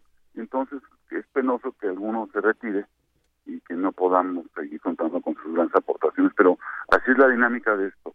Y pues es lo que te puedo comentar. ¿Y qué, qué, qué, se va a discutir el día de hoy y para, para adelante? ¿Qué nos falta por discutir que no hayamos eh, mencionado todavía, Alejandro? Mira, faltan, faltan varios capítulos. O sea, mira, falta, a ver, viene de pronto ya el tema de sostenibilidad y planeación. Eh, después de eso, vienen sucesivos, viene, viene el de alcaldías, viene el de viene el de Poder Judicial, Procuración de Justicia y Seguridad Ciudadana. Este, pero el día de hoy, hoy en particular, eh, votamos el artículo 18 que es sobre ciudad habitable. Y se, está, se va a sacar derecho al medio ambiente. Tiene de manera muy interesante el tema de protección de los animales. La redacción fue muy complicada, pero parece que va por buen camino. Eh, ¿Aquí es lo de las corridas de toros también? Eh, sí, habrá quien defienda que se prohíban y quien eh, considere que es, se, trate por separado, porque dentro de la parte fundamental de que en la Constitución se reconoce a todos los seres vivos eh, una dignidad inherente y que en la ciudad se reconoce a los animales como seres sintientes y hay una relación que no tengo la última porque todavía esta noche ya estaban consensándolo para, para ver cómo, cómo se planteaba y, y habrá quien considere preservar el tema de la, de la fiesta taurina. Pero es, una, es un debate que se va a dar de manera importante. Y luego, bueno, en ese mismo, en ese mismo artículo tiene derecho al espacio público, el tema de la movilidad, la importancia de cuidar a los a los, a los transeúntes, a los caminantes, a los ciclistas con relación a los autos en una idea de, de equidad y de respeto a los más vulnerables, viene el tema del de, derecho a, Y ahí cierra y luego vendría el de la ciudad segura. Vamos a ver si logramos destrabar, volver a esperar la metodología para que esto avance con agilidad, pero nunca pensando que vamos deprisa. Vamos con ritmo claro. y siempre con cuidado. No, no se trata de sacrificar nada de lo ganado y mucho menos dejar de hacer una gran, gran constitución, porque todo el mundo nos sentimos corresponsables eh, como constituyentes y la verdad yo creo que nos, nos, recuerden como como que hicimos bien nuestra chamba y no al revés, este, Juan Inés y Luisa. Hay, hay otro tema que, que ha causado toda clase de controversias y que muchos se preguntan si se va a discutir en la Asamblea Constituyente y es el tema de la plusvalía. ¿Se, discute? no. No, ya, ya está fuera. Eh, lo, perdón, voy a usar una metáfora muy sencilla y coloquial. lo tumbamos porque creó confusión, creó, creó una confusión tal que nos quitó tiempo y de veras esas son esas pequeñas cosas que le roban el espacio informativo objetivo a, la constituyente que, le ha costado mucho comunicar, para la redundancia. Yo mismo, mira, yo fui el proponente, eh, voy a echarme una toguayabaza como puma, del tema de la cannabis con usos medicinales. Y llegó un momento en que dije, si se mete con recreativa, va a ser complicado. Separémoslo. Yo, yo creo en las dos, pero estamos divididos y además estamos avanzando. Y yo dije, este es un pequeño paso para la Constitución, pero un gran paso para el derecho fundamental a la salud de los de los, habitantes de la ciudad. Entonces lo, lo, lo empujé y dije, nada más falta que se meta en un tema ahí de que, que no, no, no se clara cómo se separa lo del tema de la salud con el tema de la ilegalidad, el crimen organizado, el narcotráfico, porque se trata de separarlo y convertirlo en un tema de derechos humanos y, y decía, si se contamina no se va a comunicar, pero tuvo buen, buena acogida en los medios y creo que más o menos se está explicando, pero falta falta información porque hay muchos prejuicios. Ahí vamos. Ya para, para terminar, eh, doctor Alejandro Chanona, se escucha, se escucha francamente contento con este trabajo de la constituyente. Digo, porque no, no debe ser nada particularmente eh, divertido, pero en realidad está haciendo un trabajo enriquecedor para ustedes. Bueno, pero en lo personal, sí, mira, yo, yo decidí, a ver, a mí me invitaron y dije, a ver, yo acepto, y, se lo acepté al, doctor Mancera, sobre la base de mi libertad de, pensamiento y de que compartimos una visión progresista de ciudad. Y, más allá de decir, si me voy a subir para lucir y a ver si me sacan la foto, dije, yo, yo, soy, yo tengo mis especializaciones, tengo cuatro o cinco temas en los que he trabajado, investigado y creo. Y entonces me metí en temas como ciudad digital, el tema de la cannabis, el, me metí a temas de sostenibilidad y seguridad ciudadana, que creo mucho en la seguridad ciudadana y no, no solamente en la seguridad pública.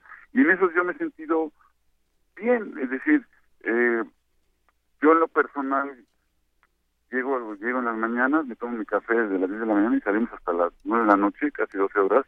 No, no, no hay horas de comida, es corrido, hay que tener buen, buena condición física y, entregarte al trabajo que te estás donando el tiempo. Lo, lo, lo digo porque, bueno, pues, próximamente arranca mi semestre, daré mis clases y como siempre, como académico a tiempo completo, pero estoy ahorita dándole mi tiempo libre a la constituyente con gran ánimo y que recuerde el público no nos pagan, no recibimos ningún incentivo económico para que para que se reitere siempre la información y sepan el perfil de por qué estamos comprometidos con la constituyente todos nosotros. Sí, bueno, no es eh, no es poca cosa eh, de elaborar, digo, no hay una remuneración, no hay un pago económico, pero sí hay un montón aparentemente de de remuneraciones y de diferentes tipos de gratificaciones en este trabajo. Pues para mí esto sea siempre moral porque... Sí, no, bueno, desde luego, sí, ¿no? Y lo del café a lo mejor. Eh, bueno, hay, no hay un cafecito acá atrás de Montpellier, se llama Callejón, eh, ya son mis amigos, buen café, no es Starbucks, es un modelito de muy de la Ciudad de México, muy de del centro de la ciudad, este, y tiene un buen croissant, entonces se llama el Callejón y está pegadito enfrentito de Donceles y otra calle, no me acuerdo el nombre, pero luego te la paso. Nos vamos a tener que llevar. No, pues con gusto. Vamos a tener que ir todos. Ahí le voy viendo en la mañana que yo no te voy a decir, hermano, porque son algunos, hay unos muy, muy avesados, pero bueno, estamos, estamos, estoy, estoy para adelante, mira, no hay imposibles. Yo espero que se rompa la, la, la arritmia o cualquier ritmo lento, porque yo sí aspiro a una gran constitución, este, pero cuando digo que nadie está obligado a lo imposible, significa que pues vamos vamos a tener que evaluar hoy en particular un corte de caja para ver dónde estamos parados. Perfecto, pues, eh, pues buena suerte y saludos a todos por la Asamblea Constituyente y sigan trabajando. Esperamos mucho de ustedes. Muchísimas gracias, doctor Alejandro Chanona Burguete, profesor de tiempo completo en el Centro de Relaciones Internacionales de la Facultad de Ciencias Políticas y Sociales y diputado constituyente. Gracias por esta conversación. Juan Inés, Luisa, mucho gusto. Saludos a todos. Un abrazo, hasta luego. Hasta luego. Música. Música sorpresa, Sorpresa. Eh, sí, parece. Bueno, no tan sorpresa. La sorpresa es que eh, ya casi, ya casi agarra el disco. Pero me gustó mucho esta pausa dramática que hicimos así como, ahí va. Antes de que lancemos a la música sorpresa, ya me regañaron. creo que fue R. Guillermo. No, no fue R. Guillermo. ¿Quién me dijo que me la paso poniendo música en inglés? R. Guillermo. Bueno, sí tienes razón, R. Guillermo, y te pido una disculpa, este, pero, pero, mándenos, mándenos propuestas. ¿Qué quieren escuchar? Porque si no, ahí va Luisa con su Wanda Jackson, que sé que sí les gustó, pero a ver, ¿esto qué es? Esto es de, de las recomendaciones de Ricardo Peláez, Eva.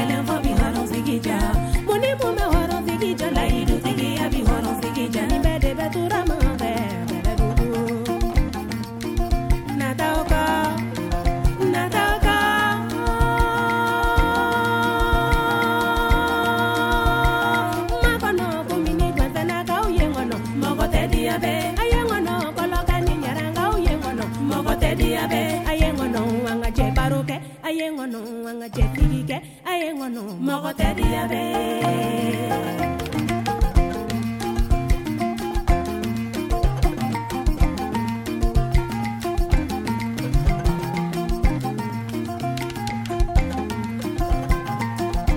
jugu ye jugu yo ne bɛ n jugu fɛn jugu tɛ ye. Maa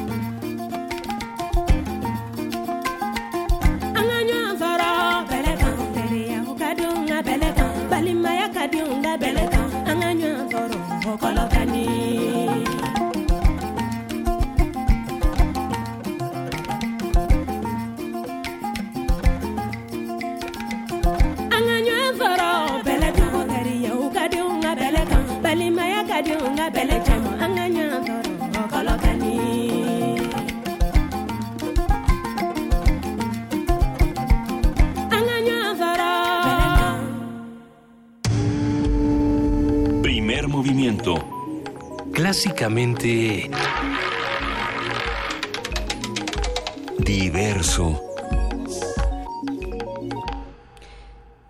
68.3% de los mexicanos considera que un paciente en fase terminal debería tener la opción de adelantar su fallecimiento según la encuesta nacional sobre muerte digna, elaborada por la Asociación por el Derecho a Morir con Dignidad. Su presidenta, la doctora Amparo Espinosa, dijo que este tema tiene que ir acompañado de una legislación sobre la autonomía del paciente. Nuestra compañera Cristina Godínez preparó la siguiente nota. La eutanasia es el acto de poner fin a la vida de un enfermo terminal, ya sea por la vía de solicitud expresa de quienes lo cuidan o por decisión del médico responsable de su atención. La doctora Amparo Espinosa Rugarcía, presidenta de la Asociación por el Derecho a Morir con Dignidad, nos dice qué se debe entender como eutanasia etimológicamente es una muerte grata, una muerte dulce, Y sin embargo, hay gente que la divide en eutanasia activa y eutanasia pasiva. La eutanasia activa sería cuando el médico proporciona con la autorización del paciente, cuando el paciente se lo pide un medicamento letal para acabar con su sufrimiento. La activa tal vez la podría considerar como simplemente retirar un respirador o alguna cosa que mantiene artificialmente con vida a la persona. La encuesta nacional sobre muerte digna, elaborada por la Asociación por el Derecho a Morir con Dignidad, revela que 68.3% de los mexicanos considera que un paciente en fase terminal debería tener la opción de adelantar su fin, 58.3% está a favor de que el médico aplique alguna sustancia letal al paciente terminal que así lo solicite. Además, el 70% de las personas que se consideran católicas están a favor de adelantar la muerte en caso de una enfermedad dolorosa e incurable.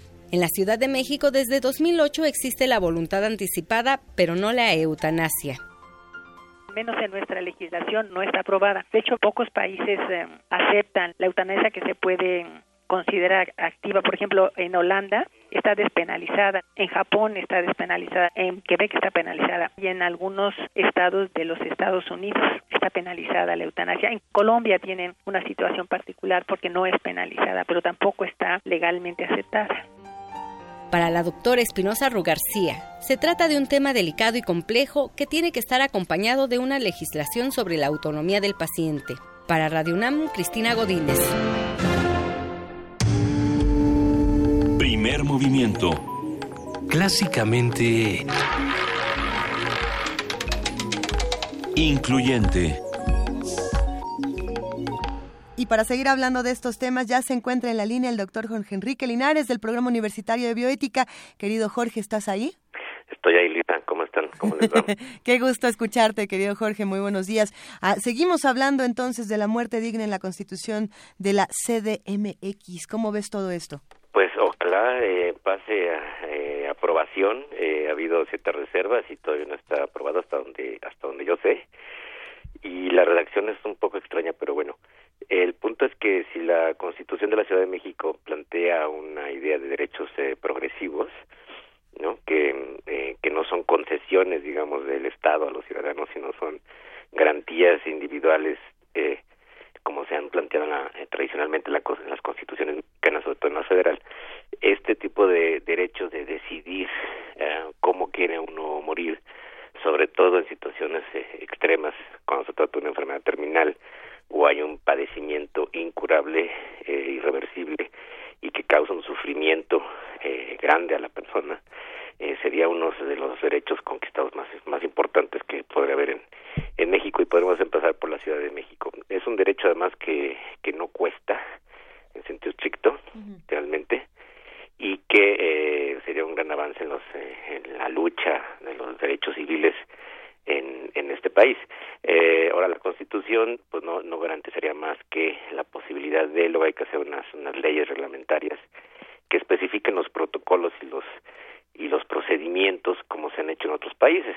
Y yo creo que sería muy conveniente pues avanzar hacia procedimientos y, y reglamentaciones eh, amplios que eh, vean todo el abanico de posibilidades porque esto empieza con con desde luego con los cuidados paliativos cuando ya una persona está eh, eh, sobre todo en enfermedades terminales como cáncer con sufrimientos y dolores que son difíciles de controlar y luego eh, la posibilidad de que alguien decida eh, morir eh, digamos eh, anticipando las, la, el desarrollo natural de las enfermedades o de los padecimientos, justamente para evitar el sufrimiento. La idea fundamental es que es una muerte voluntaria, esto tiene que quedar muy claro para todo el mundo, voluntaria, la propia persona no puede decidir, o en todo caso, el tutor legal que haya designado a esa persona cuando la persona está ya en estado inconsciente, ¿no? O, no, o incompetente. Y que además eh, pueden ser dos métodos, o la aplicación directa eh, de los eh, tratamientos médicos o las sustancias médicas, eso sería la eutanasia, o el suicidio eh, suicidio médicamente asistido, que pues, hay que llamarlo así, el suicidio es una persona decide eh, morir y para eso le, eh, eh, le dan los, los medicamentos y ella se los suministra a sí misma. Entonces estas dos modalidades que se han ido despenalizando y regulando en varios países, podrían ser una opción en la Ciudad de México. Este, hay que ver también. Me parece muy interesante estas encuestas, la que acaban ustedes de mencionar, que justamente iba a comentar, eh, cómo la opinión ha ido cambiando y pues eso es casi de sentido común, independientemente de las convicciones religiosas, esto es otra cosa, de sentido común de que muchos no quisiéramos sufrir lo indecible justamente en esas en esas condiciones y habrá que ver cómo se manejaría esto en términos de la división entre lo local y lo federal. Ya ven que pasó lo mismo con con la interrupción legal del embarazo y también con con el matrimonio igualitario, ¿no? Este, pero bueno, sería ojalá se aprueben esos términos generales y avancemos hacia un reglamento, ojalá la Asamblea Constituyente, la Asamblea Legislativa de la Ciudad de México se acerque a la academia, a la, a la gente de la UNAM, el programa de bioética, estamos muy dispuestos a ayudar y a colaborar para para que eso sucediera y sería yo creo que un avance significativo en la lucha de los derechos por, porque es esto es una lucha por los derechos civiles en nuestro país. Por supuesto, y por supuesto es la posibilidad, como lo apuntábamos con el doctor eh, Chanona, uh -huh. eh, diputado constituyente, de, de que se den los diálogos este, por supuesto que cada quien está en una burbuja, cada quien piensa que las cosas son como, como uno cree, uh -huh. pero bueno, vamos platicando, porque no es así, entonces bueno, vamos platicando cada uno desde su lugar y desde su, su pues desde su, desde su atalaya particular. Es muy ¿no? importante decir que como derechos son opcionales, o sea, esto no uh -huh. obliga a nadie, ni se puede aplicar a nadie que no lo quiera, obviamente, ni se puede condicionar a nadie, y eso se puede lograr con las regulaciones. Entonces, eso es ampliar las posibilidades, la diversidad moral que existe en toda sociedad y que desde luego existe en la ciudad mexicana. Y la verdad es que yo pienso que que ahí el debate sobre lo, lo religioso y tal, es, esa, esa parte tiene que ver con decisiones pragmáticas eh, muy claras sobre cómo queremos eh, pasar los últimos días de nuestra vida y cómo queremos morir. Y la idea de muerte digna, lo que pasa es que, que hay que definirla muy bien, qué es eso de muerte digna. Para unos puede ser morir sufriendo y para otros puede ser morir tranquilamente. Uh -huh. ¿No? Entonces, más bien es, es la posibilidad de que una persona, así claramente, eh, decida morir antes de que el proceso natural, que eso también es muy complicado, que es el proceso natural de una enfermedad o de un padecimiento, lo lleve a la muerte. Y más problemático es en las condiciones en las que la muerte no es inminente, pero que el padecimiento o la afectación eh, eh, física, biológica de la persona es grave, irreversible, incurable y la persona no quiere ya vivir en esas condiciones más problemático también cuando la persona ya no es competente y está, está inconsciente, entonces otro tiene que tomar la decisión por él, pero eso se puede hacer. Las voluntades anticipadas en parte ya permiten ese, ese mecanismo de designar un tutor, pero no son operativas y no son iguales a eutanasia. Mucha gente lo confunde. Entonces la voluntad anticipada no tiene nada que ver con la eutanasia en realidad. Hasta aquí nos vamos a quedar el día de hoy, queridísimo Jorge Enrique Linares, director del Programa Universitario de Bioética. ¿Te parece bien si seguimos la próxima semana? Claro que sí, y vamos a estar muy atentos. Ojalá esto avance. Sería, entre muchas malas noticias, una buena noticia para, para la ciudad y el país. Y, hay que avanzar en, en, en, en, esta idea de derechos universales, progresivos y, y justamente optativos para las personas. Pues con esta buena noticia en tu voz, querido Jorge Enrique Linares, te mandamos un gran abrazo y despedimos el primer movimiento de esta mañana que ha llegado a su fin a las 10 en punto. Hay que decirle a todos los que nos escuchan, a todo el auditorio universitario que hace comunidad con nosotros, que está a punto de transmitirse el la primera conferencia de prensa de Donald Trump desde que fue electo. Entonces, vamos a no se sabe bien a bien de qué se va a tratar, no se sabe bien a bien de qué va a hablar. No te estés riendo, Jorge Linares, sigues al aire. me, da, risa nerviosa.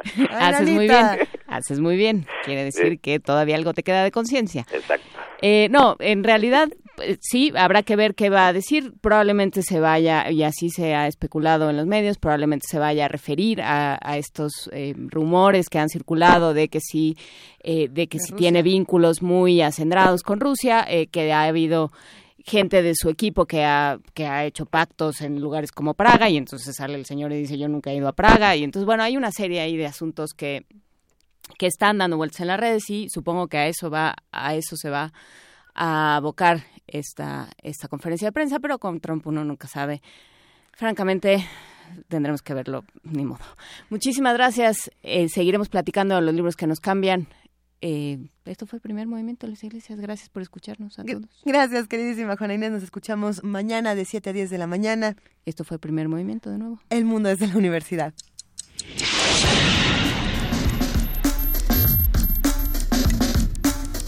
Radio UNAM presentó Primer Movimiento. El mundo desde la universidad.